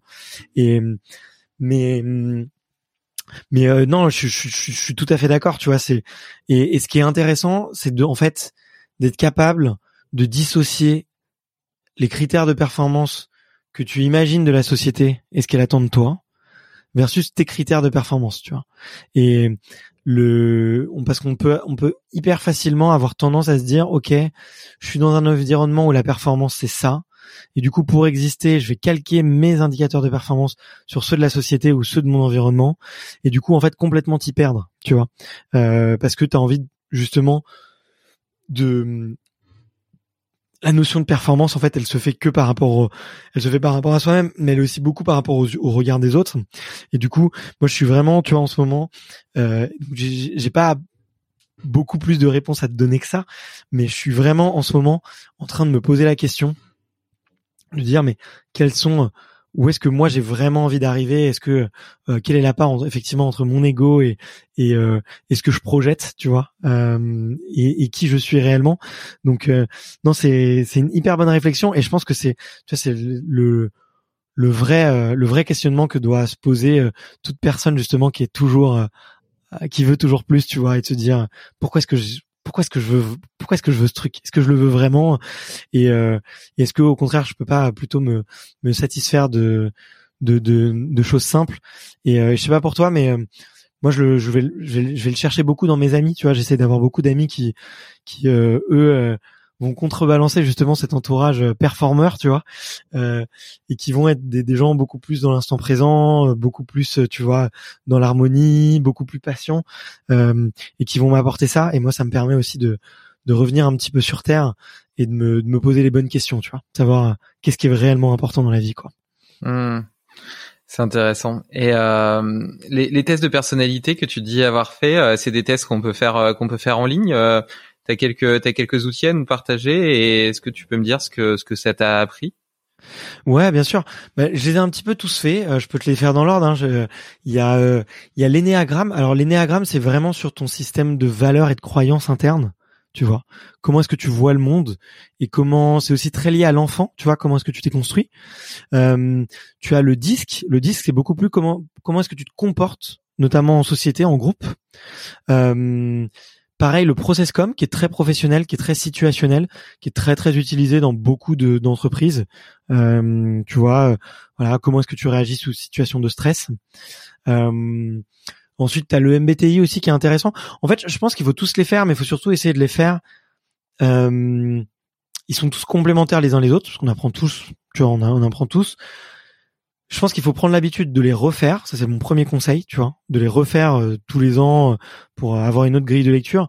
Et surtout, la difficulté, c'est d'essayer de les faire sans se mentir à soi-même. Et moi, j'ai mis beaucoup de temps, en fait, avant de d'arrêter de me mentir à moi-même et de me dire, non, mais en fait, je sais, je sais que ça c'est mon point faible. J'ai pas envie de l'écrire là tout de suite. J'ai pas envie de cocher la case, euh, la case A qui dit que euh, je suis,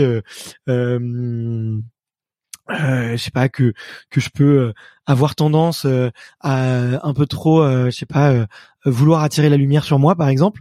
Tu vois, je sais que c'est pas bien. je sais que c'est pas bien. Donc je vais pas, je, je, je, je vais pas valider cette réponse, tu vois. Et en fait j'ai mis du temps, tu vois, avant de de faire ce travail et de me dire allez, c'est pas grave, je suis comme ça, j'accepte mes défauts, j'accepte mes qualités, je suis comme ça et en fait, j'apprendrai beaucoup plus à me connaître et je serai beaucoup plus guidé par ces résultats le jour où j'aurai des réponses sincères. Et, euh, et là, euh, bah, justement, tu vois, je les, je les, je les ai refaits récemment parce que bah, justement, j'ai eu en fait ce souhait de dire, enfin, ouais, ce souhait de me dire, j'arrête de me mentir, euh, j'arrête d'essayer de, de, gommer tous mes défauts, euh, j'arrête de vouloir euh, essayer d'être parfait aux, yeux des autres. Je suis tel que je suis. Et et, et, et, ça c'est, enfin en tout cas ça ça a été vraiment un révélateur pour moi parce que du coup là maintenant enfin j'ai tu vois des, des réponses qui sont pertinentes pour moi et sur lesquelles je peux me guider. Et tu vois je trouve c'est hyper intéressant notamment de euh, tu vois sur tout ce qui est énéagramme, bah il y a beaucoup de, réflexions philosophiques à avoir. Tu vois euh, comment euh, comment tu je, je, pourrais je l'ai je l'ai j'en ai une partie sous les yeux, tu vois. Mais tu vois, je, me suis mis à un, endroit dans ma liste quels sont mes points faibles, quels sont mes combats, tu vois. Et tu vois, et ben il faut que moi j'apprenne à il faut que j'apprenne à ralentir, il faut que j'apprenne à laisser faire surface à mes émotions parce que j'ai beaucoup de tendance à les cacher et à essayer de pas les montrer. Euh, comment est-ce que je peux développer encore plus d'empathie aussi vers les autres?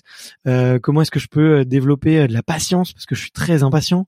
Comment est-ce que je peux aussi beaucoup mieux intégrer l'échec? Bon, ça c'est à la limite j'ai plutôt fait cette cette cette réflexion avant, tu vois, et comment je peux avoir aussi de de l'admiration pour les gens qui sont différents, très différents de moi, et qui sont pas du tout dans la performance. Tu vois, donc l'énéagramme c'est très intéressant parce que tu as beaucoup de pistes de réflexion. Euh, et après euh, MBTI, Processcom, euh, Disc, euh, là c'est plus, je dirais pour la partie professionnelle et, et skills. Tu vois. Euh, quels sont quels sont tes quels sont tes points forts en, en groupe comment les autres te voient qu'est-ce qu'ils apprécient chez toi et ça c'est voilà c'est toujours des grilles intéressantes là voilà, moi je suis peut-être dans une phase un peu où où je vais entamer une phase de reconversion professionnelle et du coup euh, c'est des grilles euh, hyper intéressantes qui me permettent tu vois de de m'aider à y voir un peu plus clair et de me dire euh, est-ce que les réflexions que j'ai en ce moment sont vraies et sont validées aussi par peut-être par l'observation de d'autres et d'experts. Ouais, ça me donne, euh, ça me donne vachement envie de les faire. Euh, merci pour toute la batterie de, de petits tests. Euh, j'avoue, j'en ai jamais fait, mais mais, mais mais ça me donne, ça me donne vachement envie. Et en plus de quoi, je trouve que, en tout cas, de la façon dont tu le décris, indépendamment du résultat qui t'est donné, ça te permet aussi toi-même, dans ton introspection, de te poser les bonnes questions, d'être honnête vis-à-vis de toi-même, parce que pour répondre au test, ça t'oblige à toi mieux te comprendre, mieux te connaître, mm. et en ça, je trouve ça déjà hyper intéressant. Quoi. Ah mais clairement, clairement, clairement. Non et puis ça te, des fois, ça te met en lumière des, des points sur ta personnalité que t'es t'essayes complètement de ravaler quoi. Et euh, donc c'est c'est dingue c'est dingue. Et du coup ça ça ouvre un peu les yeux et ça permet de prendre du recul. Euh, je te je te recommande aussi si jamais tu t'y mets de les ouais, de les faire peut-être challenger avec quelqu'un d'autre tu vois. Et et euh, et c'est euh, mais en tout cas ça pour moi ça a été euh, ça a été vraiment très instructeur tu vois. Bah, je le je le ferai et je partagerai je partagerai les réflexions que ça m'aura inspiré dans dans une newsletter dans une prochaine newsletter Vas-y, avec plaisir. Euh, et, dans tes enseignements, tu avais parlé aussi du coup d'entraîner le cerveau. Tu disais qu'en entraînant le cerveau, on pouvait potentiellement tout faire. Euh, qu'est-ce que tu entends par là? Qu'est-ce que tu entends par entraînement du cerveau? Euh, bah un petit peu un petit peu tous les sujets qu'on a abordés tu vois et, effectivement être capable de faire de la méditation dans l'instant présent essayer de faire des exercices de de de, de, de pleine conscience. Euh, il y a aussi euh, là il y a pas très longtemps j'ai téléchargé une appli qui s'appelle PIC qui te permet en fait de faire des petits jeux un peu cérébraux. Euh, donc ça c'est plutôt pour de la performance cognitive. Il y a les exercices de concentration et entraîner le cerveau. Je pense qu'il y a aussi beaucoup de, de modélisation et d'autosuggestion. Hein, tu vois, si tu te répètes tous les jours que tu es capable de faire les choses, au bout d'un moment tu tu as beaucoup moins peur de te lancer, d'essayer de les faire, euh, alors que si tu te répètes tout le temps que c'est impossible, ben c'est sûr que tu passeras jamais à l'action. Donc euh, euh moi, ça passe par beaucoup d'autosuggestion en tout cas, et beaucoup de, de pleine conscience et de méditation, parce que euh, ça m'aide à, me concentrer et, à, et à gérer aussi gérer un peu mon stress. Donc c'est vraiment moi, moi les deux, deux grands axes que je travaille que je travaille le plus. Ça me fait penser à un livre euh, de Joe Dispenza qui dit, qui s'appelle "Vous êtes, euh, vous êtes votre, votre propre placebo" ou "Vous êtes le placebo", quelque chose comme ça.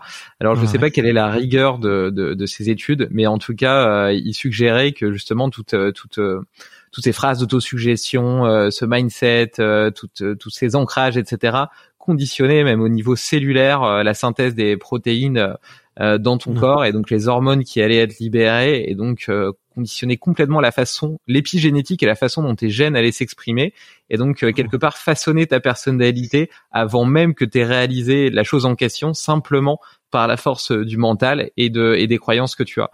Et, euh, et d'ailleurs, c'est, enfin, tu vois, quand tu vois toutes les petites routines de vie dont on a parlé, la méditation, etc., mais aussi potentiellement le fait de bien manger, de faire du sport. Si, si tu as la sincère conscience et confiance dans le fait que tout ça te permet euh, d'être en meilleure santé, d'être plus énergique, mm. etc. Et eh ben, tu auras tendance à t'auto-influencer, à être plus énergique, à être en meilleure santé. Et donc au final, toutes ces petites actions, en plus de leurs bienfaits euh, euh, uniques et, et, et, spécifiques, permettent de créer tout un système de pensée intellectuelle qui te prédestine entre guillemets à, à être autoréalisateur, tu vois, à être dans l'état dans l'état d'esprit et dans l'état de santé et d'énergie que que espères attendre.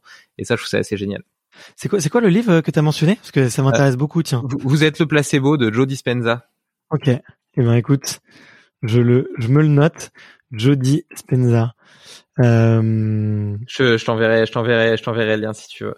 Bon bah top, merci beaucoup.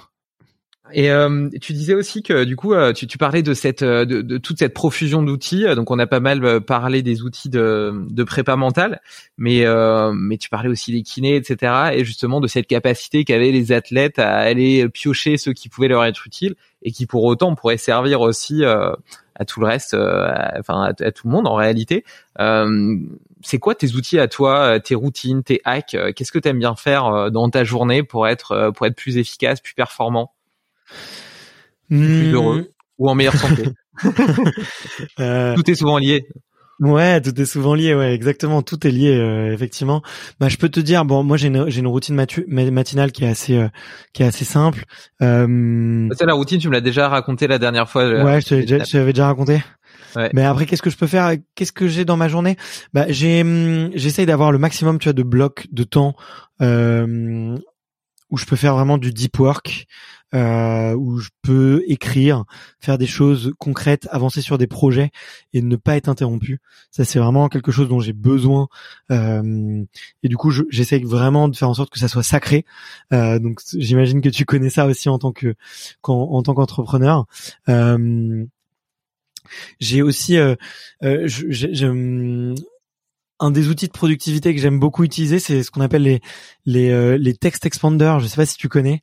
Euh, ça te permet en fait d'associer un, petit bout de, euh, par exemple, si je tape ZZZ sur mon, clavier, par exemple, et eh ben ça va le transformer, je sais pas, en, en une phrase complète, tu vois. Et du coup, ça va me permettre de tu vois, si je tape euh, TBJ, ça me faire très bonne journée. Ou euh, JSP, j'espère que tu vas bien. Et du coup, bah, quand j'écris mes emails ou quand j'ai et que j'ai beaucoup de rédactions à faire, eh ben en fait, je vais utiliser énormément ces text expander là et ça me permet de taper beaucoup beaucoup plus vite et d'écrire beaucoup plus d'emails que que la moyenne des gens, tu vois. Euh, ça c'est un de mes un de mes gros outils. Je sais pas si toi t'en utilises, ça te dit quelque chose? Si si, tout à fait. Euh, je l'utilise aussi, mais pas de façon aussi précise que toi. Moi, je l'utilise pour des mails entiers parce que euh, dans mon boulot, parfois, je suis sollicité pour des des questions, etc., euh, qui sont parfois récurrentes. Et du coup, j'ai des mm. mails préenregistrés très avec l'application Chrome euh, Text, euh, Text Expander, c'est celle que tu citais. Et du coup, c'est pareil, je mets euh, par exemple des PO et puis ça me donne le mail lié à la privacy pour ma boîte, tu vois. Et j'en ai plein comme ça, tu vois, et j'ai une liste. Mais par contre, je le fais pas pour et pourtant, c'est je finis toujours mes mails plus ou moins de la même façon. je vous souhaite une très belle journée ou ce genre de choses, tu vois. Et c'est vrai que je pourrais je pourrais le faire aussi pour des bouts de phrases comme ça que je pourrais utiliser à l'intérieur de mes mails. C'est c'est une bonne idée. Ouais, j'utilise aussi, tu vois, par, exemple, tout ce qui est euh, les, les, les codes de, enfin, comment dire, les longues chaînes de caractères très dures à, à, retenir. Typiquement, ton numéro de sécu, ton numéro d'IBAN, tu vois. Donc moi, si je mets euh, IBAN E, bah, c'est l'IBAN de la société extraterrien. Si je mets euh, IBAN euh, euh, IBAN N, bah, ça va être l'IBAN de mon agence. L'IBAN S, ça va être l'IBAN de School Lab, tu vois. J'ai pareil avec les RIB, j'ai pareil avec les numéros de sécu, j'ai pareil avec aussi plein d'URL. Il y a des URL qu'on me demande souvent ou des documents que je vais souvent être amené à, demander. Donc je vais, je vais aussi en, créer beaucoup. Bref, je dois en avoir 300, je crois, des, des, des petits, des petits raccourcis clavier comme ça. Et, et ça, ça, ça me fait vraiment gagner beaucoup de temps. J'utilise un outil qui s'appelle Alfred, pour ça qui est vraiment sympa sur Mac. Je sais pas si si toi t'es un plutôt Mac ou Windows. Mac, euh, Ouais, euh, et Alfred aussi, t'as, as, ce qui est intéressant, t'as le copy clipboard, euh, ce qui permet d'enregistrer en fait, enfin tout ton clipboard est enregistré pendant plusieurs jours. Donc dès que tu fais des screenshots, en fait, il, il, reste enregistré pendant plusieurs longtemps. Dès que tu copies quelque chose, en fait, tout ton clipboard est enregistré pendant très longtemps, donc ça c'est assez pratique. Et tu peux aussi euh, créer des workflows euh, qui sont assez intéressants euh, et lancer des pas mal de tâches directement de depuis cet outil. Donc ça c'est c'est un des petits des petits outils que j'aime beaucoup utiliser. Euh... Tu peux donner un petit exemple de, de workflow pour qu'on puisse euh, se, se, figurer un petit peu comment tu l'utilises? Ouais, bah par exemple, euh, par exemple, si je tape, euh, en fait, donc c'est un, c'est comme euh, si tu utilisais le Spotlight, mais dans le Spotlight, par exemple, si j'ouvrais, donc ça se présente un peu pareil. Donc je fais mon raccourci clavier pour arriver à, Alfred, et ensuite je vais taper TT, et par exemple TT, ça va ouvrir d'un seul coup dans Chrome mon onglet, mon onglet d'email, mon onglet de pilotage, mon onglet de euh, mon onglet de calendrier euh, à des pages spécifiques, tu vois, par exemple. Donc je peux ouvrir soit des workflows de, tu vois, je peux ouvrir des, workflows de d'email, ou par exemple je peux directement, sans avoir besoin d'ouvrir Chrome, bah, je vais taper dans Spotlight, je vais taper euh, Maps, euh, Maps, je sais pas, Rome, et tu vois, et ça va me dire euh, par exemple le, chemin pour aller à Rome tu vois. Donc euh, tu peux euh, ça fait gagner pas mal de temps. Franchement hyper intéressant. Tu peux aussi tu vois si tu peux aussi brancher à des outils comme Trello et créer des cartes directement sans ouvrir Trello déplacer des cartes sans ouvrir Trello. Tu peux créer des créer des événements tu vois sans sans sans faire ça enfin sans l'ouvrir donc non hyper intéressant.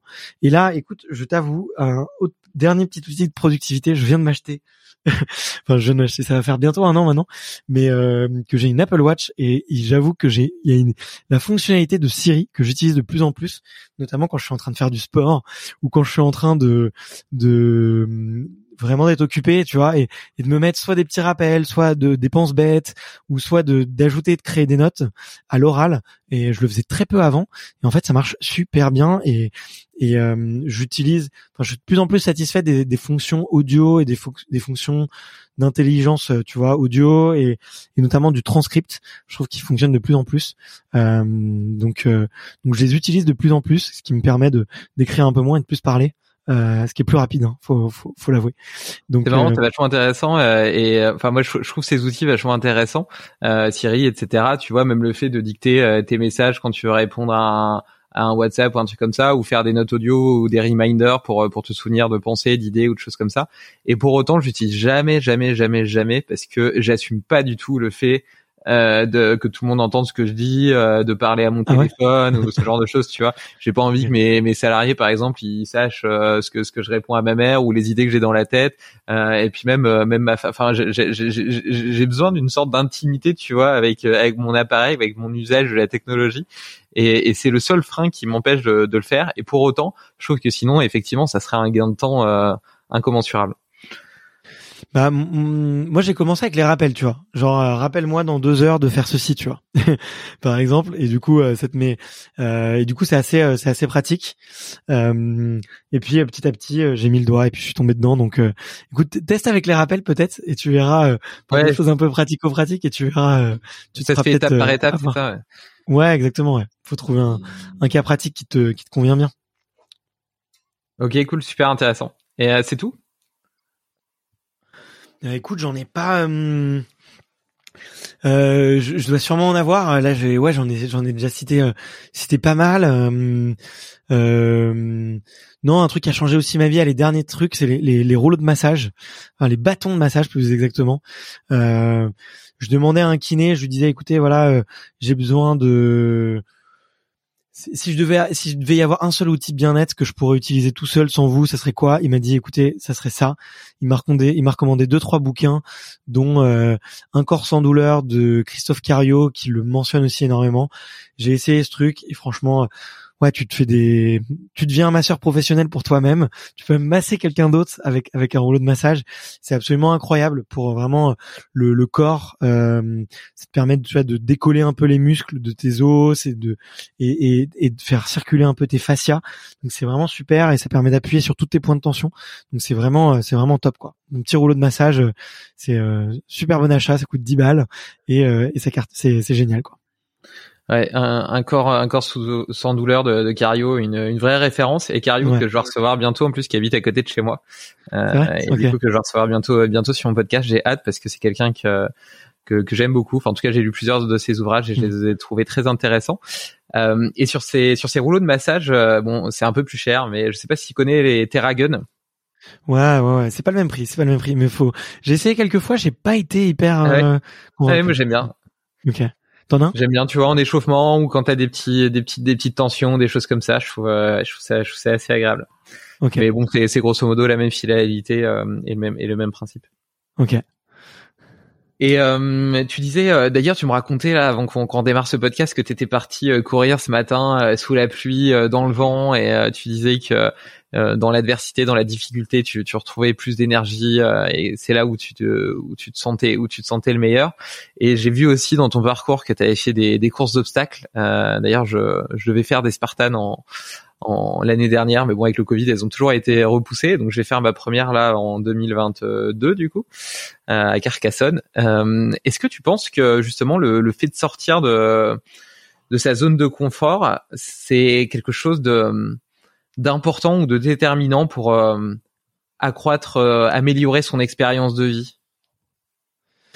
Euh, Pour moi, la, pour moi, la réponse elle est évidente, c'est que c'est oui.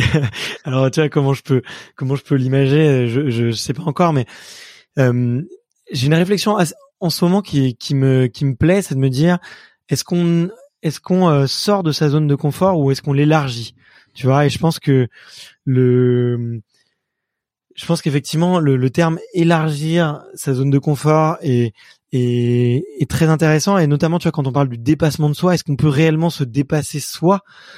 Non, on dépasse ce qui ce qu'on pense de soi être possible, tu vois, ou mais on on peut pas vraiment se dépasser soi-même, tu vois. On on est euh, on, reste on reste nous-mêmes, on peut pas se dépasser.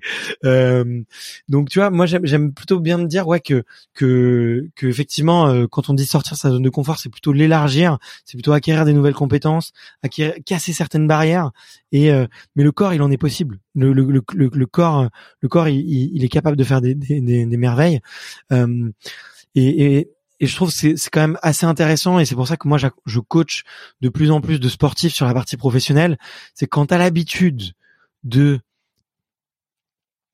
te relever des de relever des défis, de d'aller de l'avant, de te lancer des nouveaux challenges, en fait, bah ça se sent directement sur la partie professionnelle quoi parce que en fait ça fait partie de c'est dans ta nature de, de, ne plus avoir peur et de te dire ok bah j'essaye au moins j'essaye et, je tente et je m'entraîne pour euh, donc euh, non j'ai envie de te dire la, la réponse pour moi elle est elle est, elle est toute évidente euh, et, et, et, je pense que une des euh, une des clés aussi pour être heureux, c'est d'apprendre à se connaître. Et un des meilleurs moyens pour pour se connaître réellement, euh, bah, c'est de tester plein de choses. Euh, et qui dit tester dit aller vers l'inconnu et aller vers l'inconnu dire dit élargir sa zone de confort. Ouais, on, on recoupe un peu avec ce que tu disais au début par rapport à ton éducation avec ton fils, où tu essayais de lui apprendre et de lui expliquer que quelqu'un qui réussissait, c'est quelqu'un qui avait beaucoup échoué. Et donc en réalité, euh, pour euh, pour pour justement pour réussir, il faut euh, dépasser ses limites mentales, justement comme tu dis, élargir ça parce que on peut pas se dépasser soi-même, mais je pense qu'on peut dépasser les limites qu'on se met dans la tête. Et à force de souvent, eh ben, essayer de les dépasser, t'apprends qu'en réalité, c'est que c'est que des limites intellectuelles et que toi t'es pas réellement limité. Et donc euh, tu as cette conscience accrue de ta capacité à faire plus et donc euh, tout ce qui pouvait être un stress avant ne l'est plus et, et, surtout même quelque chose qui est encore un stress, tu sais que tu es capable de le dépasser parce que tu as eu plusieurs itérations avant, plusieurs expériences qui t'ont montré que tu pouvais aller au-delà et, et, ça c'est clair que notamment dans l'entrepreneuriat, c'est euh, une capacité euh, hyper utile, hyper importante et d'ailleurs on dit qu'une des principales qualités d'un entrepreneur c'est sa c'est sa résilience. Ouais. Ouais, tout à fait, exactement. Bah, je suis, euh, je suis tout à fait d'accord avec euh, avec ta réflexion. Ouais. Et euh, d'ailleurs, est-ce que est-ce qu'il y a, y a des livres que tu lis euh, Si tu devais m'offrir un livre, ça serait quoi, par exemple? Waouh, je sais pas parce que t'as l'air t'as l'air d'avoir beaucoup lu, donc euh, ce serait pas évident. Euh, faudrait que je connaisse un peu mieux ta bibliothèque pour essayer de t'offrir euh, quelque chose qui, enfin, t'offrir un livre que que tu n'as pas lu, mais là, là, le, livre, alors j'ai plus son nom exact, mais que j'avais lu l'année dernière. Euh, c'était, attends, je vais te le retrouver. Euh, c'est sur l'esprit des All Blacks, euh, et c'est absolument incroyable. C'est c'est un notamment sur l'entraîneur qui s'appelle Enoka et qui en fait a instauré en fait complètement une nouvelle dimension dans l'équipe euh, en instaurant des, des, des règles, euh, des règles de collectif. Et c'était quelqu'un, tu vois, notamment qui a énormément étudié les critères de la performance, les critères de la performance collective. Et tu vois, un des, c'était un des premiers à mettre en lumière le fait que, euh, bah, en tout cas dans le sport, euh, et ben si t'as quelqu'un qui est le plus brillant mais qui écrase les autres, et ben peut-être que dans une équipe il faut le sortir. Euh, donc attends, je vais je vais essayer de le retrouver. Euh, j'ai oublié le nom parce qu'en plus je l'ai laissé. Il m'a il m'a pas il m'a pas marqué tant que ça si j'ai pas retenu le nom. Euh, si si, il s'appelle le, le, le, les secrets des All Blacks. Voilà euh, que j'ai. Ah bah, tu vraiment... en fait. ouais. Ouais, je, l'avais, je, je sais plus exactement comment c'était formulé, mais c'était ça, euh, et que je, voilà, que j'ai vraiment trouvé euh, euh très inspirant et très intéressant. Euh, là, en ce moment, je suis en train de lire. Euh, tac tac tac. Je suis en train de lire ouais, je suis en train de lire un livre euh, sur l'auto-hypnose de Jonathan Bell-Legroux. Donc ça s'appelle Auto-hypnose et performance sportive, très intéressante aussi euh, pour faire des, des, des, liens avec le, le sport. Euh, et voilà, ouais, c'est un peu les, les, deux recommandations de sport que, que je peux te faire. Super. Et euh, tiens, c'est marrant, tu vois. Euh, moi, je me suis mis, euh, je me suis mis il y a pas longtemps à, écouter en plus des livres parce que tu disais que je lisais beaucoup et c'est vrai que je, lis pas mal de trucs et euh, et, euh, et, je trouve que j'ai pas assez de temps pour lire autant que je voudrais. Donc, je me suis mis aussi au livre audio et, et donc j'en écoute notamment le midi pendant que je mange. Et tu vois, on recoupe un peu avec la pratique délibérée, le fait de vivre son moment présent. dans l'absolu, moi, je me dis je devrais manger en savourant chaque bouchée, en étant à l'écoute de toutes mes papilles qui s'émerveillent, euh, des, des, des, saveurs qui entrent dans sa bouche, etc. Et en réalité, bah, plutôt que de faire ça, euh, euh, je mange de façon un peu distraite en, en, écoutant un livre audio.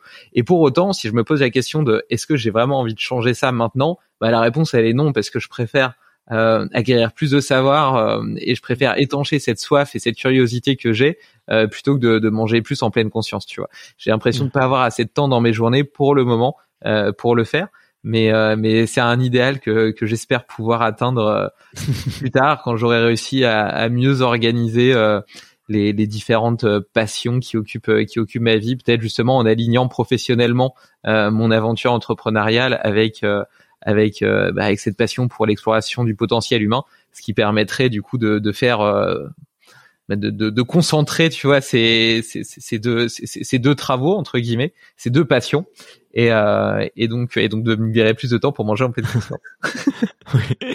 Ouais, bah faut faire un petit peu des deux, je pense, tu vois.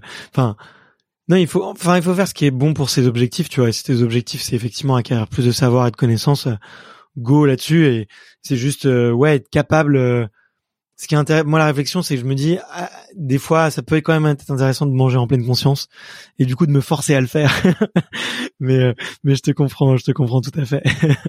oui, c'est vrai, tout, tout, tout, tout n'est pas noir ou blanc et c'est vrai que tu peux, tu peux trouver une voie du milieu où tu le fais une fois de temps en temps et c'est, ça serait déjà pas mal, c'est clair. Ouais, exactement. Ouais. Il y a une question que j'aime bien et que j'aime bien poser, euh, que je pose depuis quelques épisodes à, mes invités, euh, peut-être moi à ceux qui font des podcasts, mais euh, est-ce que tu aurais un prochain invité à me conseiller, à me recommander euh, pour mon podcast, et du coup qui soit pas un champion, parce que l'idée c'est pas d'aller entre guillemets te piquer tes invités, parce que bah, j'ai pas envie de faire de redite, etc. Mais est-ce qu'il y a d'autres d'autres personnes que tu connais potentiellement et qui te semblerait que tu aimerais entendre sur un podcast pour parler justement de cette exploration du potentiel humain? Euh, bah je ouais j'en j'en connais pas mal j'en connais pas mal. Euh, écoute dans de, déjà je, déjà euh, va à la rencontre de mes invités. Il y en a il y en a plein qui sont qui sont géniales et je pense aucune conversation ne, ne se ressemble et et tu peux aborder plein de de tu peux aborder plein plein de choses. Euh, mais euh, non qu'est-ce que je pourrais te recommander euh, là comme ça à court terme que je connais et qui pourrait qui pourrait être intéressant?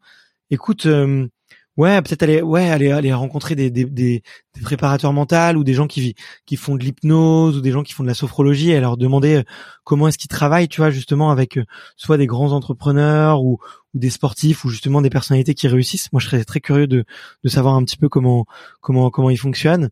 et comment comment est-ce qu'ils arrivent à, mettre en place et quels sont les exercices aussi qu'ils peuvent donner euh, bah, justement à ces champions là et qu'on puisse un peu aussi euh, se les approprier tu vois nous euh, à notre échelle. Euh, et moi je suis très curieux. Alors je l'ai pas encore fait sur mon podcast. J'ai pas spécialement de nom en tête à te donner. Je suis désolé. Mais ouais je, vais de plus en plus aller voir justement ces coachs ces préparateurs ces kinés parce que justement ils ont des ils ont des, des, réflexions intéressantes. Mais je te recommande ah, si je te recommande quand même un autre podcasteur qui s'appelle Étienne Bulidon qui est un podcast qui s'appelle et sur la santé Ouais, et surtout la santé. Et je trouve que là, ces derniers épisodes étaient très intéressants parce qu'il arrive de plus en plus à faire des passerelles entre la psychologie et le corps. Et, euh, et je trouve que c'est euh, du coup euh, hyper intéressant. Et je pense que c'est quelqu'un de, de, très mature qui a eu beaucoup de réflexions sur soi. Donc donc donc voilà. Et, et c'est quelqu'un qui arrive aussi à, à, qui comprend différents écosystèmes, qui vit dans différents écosystèmes. Donc donc très chouette et, et un mec un mec très sympa en plus. Ouais, clairement. j'écoute aussi euh, ces, podcasts avec avec beaucoup d'intérêt. En plus, il a des, comme tu dis, il a des conversations qui qui changent un petit peu de ce qu'on peut entendre. Il sort un peu des sentiers battus. Il, part parfois un peu dans le métaphysique, etc. Mais c'est c'est très intéressant. Mmh. Euh, et euh, et justement. tu me disais d'aller découvrir tes, tes invités, j'en connais quelques-uns et je me doute que c'est pas possible pour toi euh, d'en choisir un plutôt qu'un autre. Mais euh, si tu voulais recommander à, mes auditeurs euh, deux trois épisodes, juste pour commencer, l'idée c'est de tous les écouter bien évidemment, mais il y en a 130 donc il faut bien commencer quelque part. tu aurais deux, deux, trois deux trois deux trois points d'entrée euh, sur extraterrien à recommander? Ouais, bah bien sûr. Bah alors parmi les parmi les récents. Parmi les récents qui sont vraiment intéressants, je suis allé voir le youtubeur Super Echo qui c'est en fait je sais pas si ça te dit quelque chose, mais je pense que ça te plairait. D'ailleurs, c'est un YouTuber qui s'est lancé le défi en fait d'apprendre plein de nouvelles compétences et il les explique en vidéo. Donc c'est super, euh, c'est super intéressant. C'était mon épisode 116. Euh, j'ai beaucoup aimé. Du coup, on, a décortiqué le processus d'apprentissage, comment comment apprendre, comment apprendre plus vite, comment apprendre mieux. Euh, voilà, donc j'ai beaucoup j'ai beaucoup aimé. Et euh, bah, l'épisode juste avant, le 115, alors lui c'est pas du tout c'est euh, lui aussi c'est pas spécialement un sportif de, de très haut niveau c'est pas forcément un grand champion. D'ailleurs c'est marrant je te, deux personnes que je te recommande c'est pas des champions mais euh, euh, c'est casquette verte c'est un ultra trailer et qui fait rien comme on lui dit de faire et qui casse en fait toutes les règles de la performance. Tu vois, tout ce qu'on s'est dit aujourd'hui il le prend il le met à la poubelle et puis il fait la vie comme il le sent et ça marche et c'est en train de devenir lui une des flèches de de comment dire une des ouais une des étoiles montantes de de l'ultra trail. Donc euh, très euh, très marrant de voir à quel point en fait il peut casser les codes et, et quand même y arriver. Et bon puisque je dois te recommander quand même un athlète de haut niveau. Euh, épisode 71, c'était un de mes épisodes un peu coup de cœur où, où vraiment c'était sympa. Euh, c'était avec Pierre-Ambroise Boss qui a été champion du monde sur 800 mètres, qui a fait sûrement une des plus belles courses de l'athlétisme français, euh, dans lequel il part 200 mètres avant l'arrivée et puis il double tous les Kenyans, les Éthiopiens et il les coiffe sur le poteau. Et c'était quelqu'un de très attransigeant parce qu'il avait, il a beaucoup le sourire. Et il faisait beaucoup de blagues à Nelson Montfort aussi. Et ça faisait quasiment deux ans qu'il n'avait pas fait de passage presse. Et là, il avait accepté de venir euh, sur le podcast. Il était en confiance. On a vraiment passé un bon moment. On s'est bien marré. Donc, euh, donc je le recommande aussi. Euh, c'était un, vraiment un super épisode. Pour, pour découvrir que les champions sont, sont finalement des gens, des gens comme tout le monde. Ouais, merveilleux. je vais, j'adore la playlist. Je mettrai les liens dans, dans l'article lié. Et, euh, et, je suis sûr que tout le monde aura envie d'aller les écouter sans plus attendre. Euh, tu parlais tout à l'heure de, reconversion professionnelle. Euh, qu'est-ce que qu'est-ce que tu fais euh, maintenant? Comment est-ce qu'on peut travailler avec toi? J'ai vu notamment que tu avais une formation pour aider, euh, si je me trompe pas, les entrepreneurs à se former, à se forger, pardon, un mental de champion. Voilà. Qu'est-ce que est-ce que tu peux nous dire deux mots là-dessus et un petit peu sur tes projets? Ouais, ouais, ouais. Bah en fait, ça fait deux ans que je travaille pour une boîte euh, euh en plus du podcast et, de, mon et de mon autre boîte que sur laquelle je, suis juste, euh, on va dire, euh, complètement dans l'ombre. en plus de ça, ouais, je bosse pour School Lab et du coup, j'accompagne des, des, entrepreneurs. donc là, c'est vraiment, je les, je les, accompagne assez opérationnellement à monter leurs projets. Donc c'est beaucoup de la formation, de l'accompagnement, du coaching. Et, et en fait, ouais, je me suis rendu compte que vraiment, c'est ce qui me plaisait le plus, c'est d'essayer d'avoir de l'impact dans la vie de de, de, de certaines personnes, de les tirer vers le haut. Et du coup, bah, je suis en train de créer des petits programmes de coaching et de formation, euh, justement pour les athlètes qui veulent se lancer des projets professionnels, comme monter une boîte, euh, monter un blog, monter un podcast, monter une chaîne YouTube, et vraiment, euh, bah, vraiment de les, accompagner. Et bah, j'essaye de, de, voir aussi, de tester un peu l'appétence, tu vois, de, pour l'autre produit, de d'accompagner en fait des entrepreneurs et de leur transmettre justement bah, toutes les méthodes de préparation mentale que peuvent utiliser les sportifs pour bah, je, pouvoir les utiliser sur leur boîte. Donc voilà, c'est un peu euh, les deux hum, les deux choses là sur lesquelles je, je coach des gens actuellement. Donc je le fais vraiment de, en, de manière en one to one et je suis en train de créer des contenus pour faire peut-être euh, voilà des des e-books, des formations. Euh, euh c'est en, en, projet, donc euh, petit à petit, tu vois, chaque chose en son temps.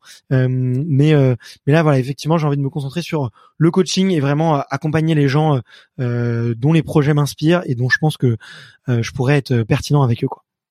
Bah, écoute, tu voulais tu voulais tester un petit peu euh, le marché entre guillemets. Euh, et ben sache que moi étant entrepreneur, si tu fais une masterclass sur euh, sur toutes ces techniques euh, des, des, champions applicables et transposables au milieu de l'entrepreneuriat, je serai un de tes premiers clients.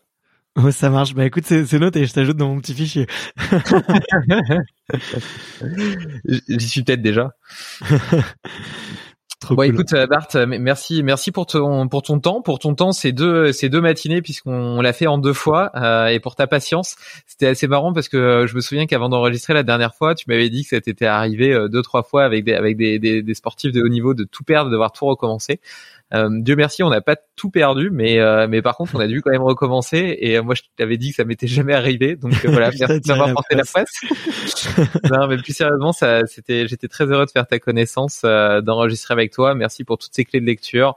pour toutes ces pistes de réflexion et, et, et j'espère avoir l'occasion de t'entendre encore de nombreuses fois sur Extraterrien.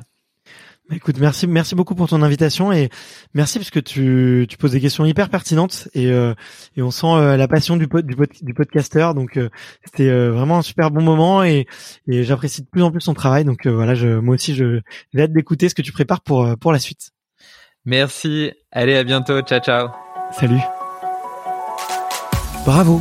Tu as écouté cet épisode jusqu'au bout.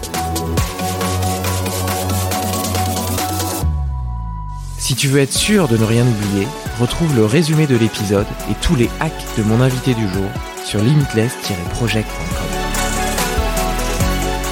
Mais avant, pense à me laisser une note de 5 étoiles sur ton application de podcast. C'est la meilleure façon de soutenir mon travail et de m'aider à convaincre de nouveaux invités de venir partager leurs secrets.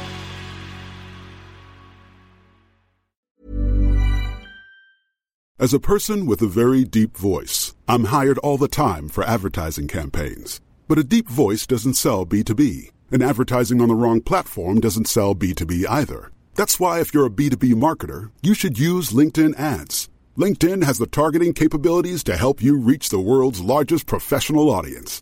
That's right, over 70 million decision makers all in one place. All the big wigs, then medium wigs, also small wigs who are on the path to becoming big wigs. Okay, that's enough about wigs. LinkedIn ads allows you to focus on getting your B2B message to the right people. So, does that mean you should use ads on LinkedIn instead of hiring me, the man with the deepest voice in the world? Yes. Yes, it does. Get started today and see why LinkedIn is the place to be to be. We'll even give you a $100 credit on your next campaign. Go to linkedin.com slash results to claim your credit. That's linkedin.com slash results. Terms and conditions apply. Get the best workout with the best kept secret in fitness. Hydro, the state of the art at home rower. Hydro engages 86% of your muscles, delivering the ultimate full body workout in just 20 minutes. From advanced to beginner, Hydro has over 4,000 classes that are shot all over the world and are taught by Olympians and world class athletes. For a 30 day risk free trial with free standard shipping, go to hydro.com and use code ROW500 to save up to $500. That's H Y D R O W.com. Code ROW500. Tired of ads crashing your comedy podcast party? Good news. Ad-free listening on Amazon Music is included with your Prime membership. Just head to amazon.com slash ad-free comedy to catch up on the latest episodes without the ads. Enjoy thousands of ACAST shows ad-free for Prime subscribers. Some shows may have ads.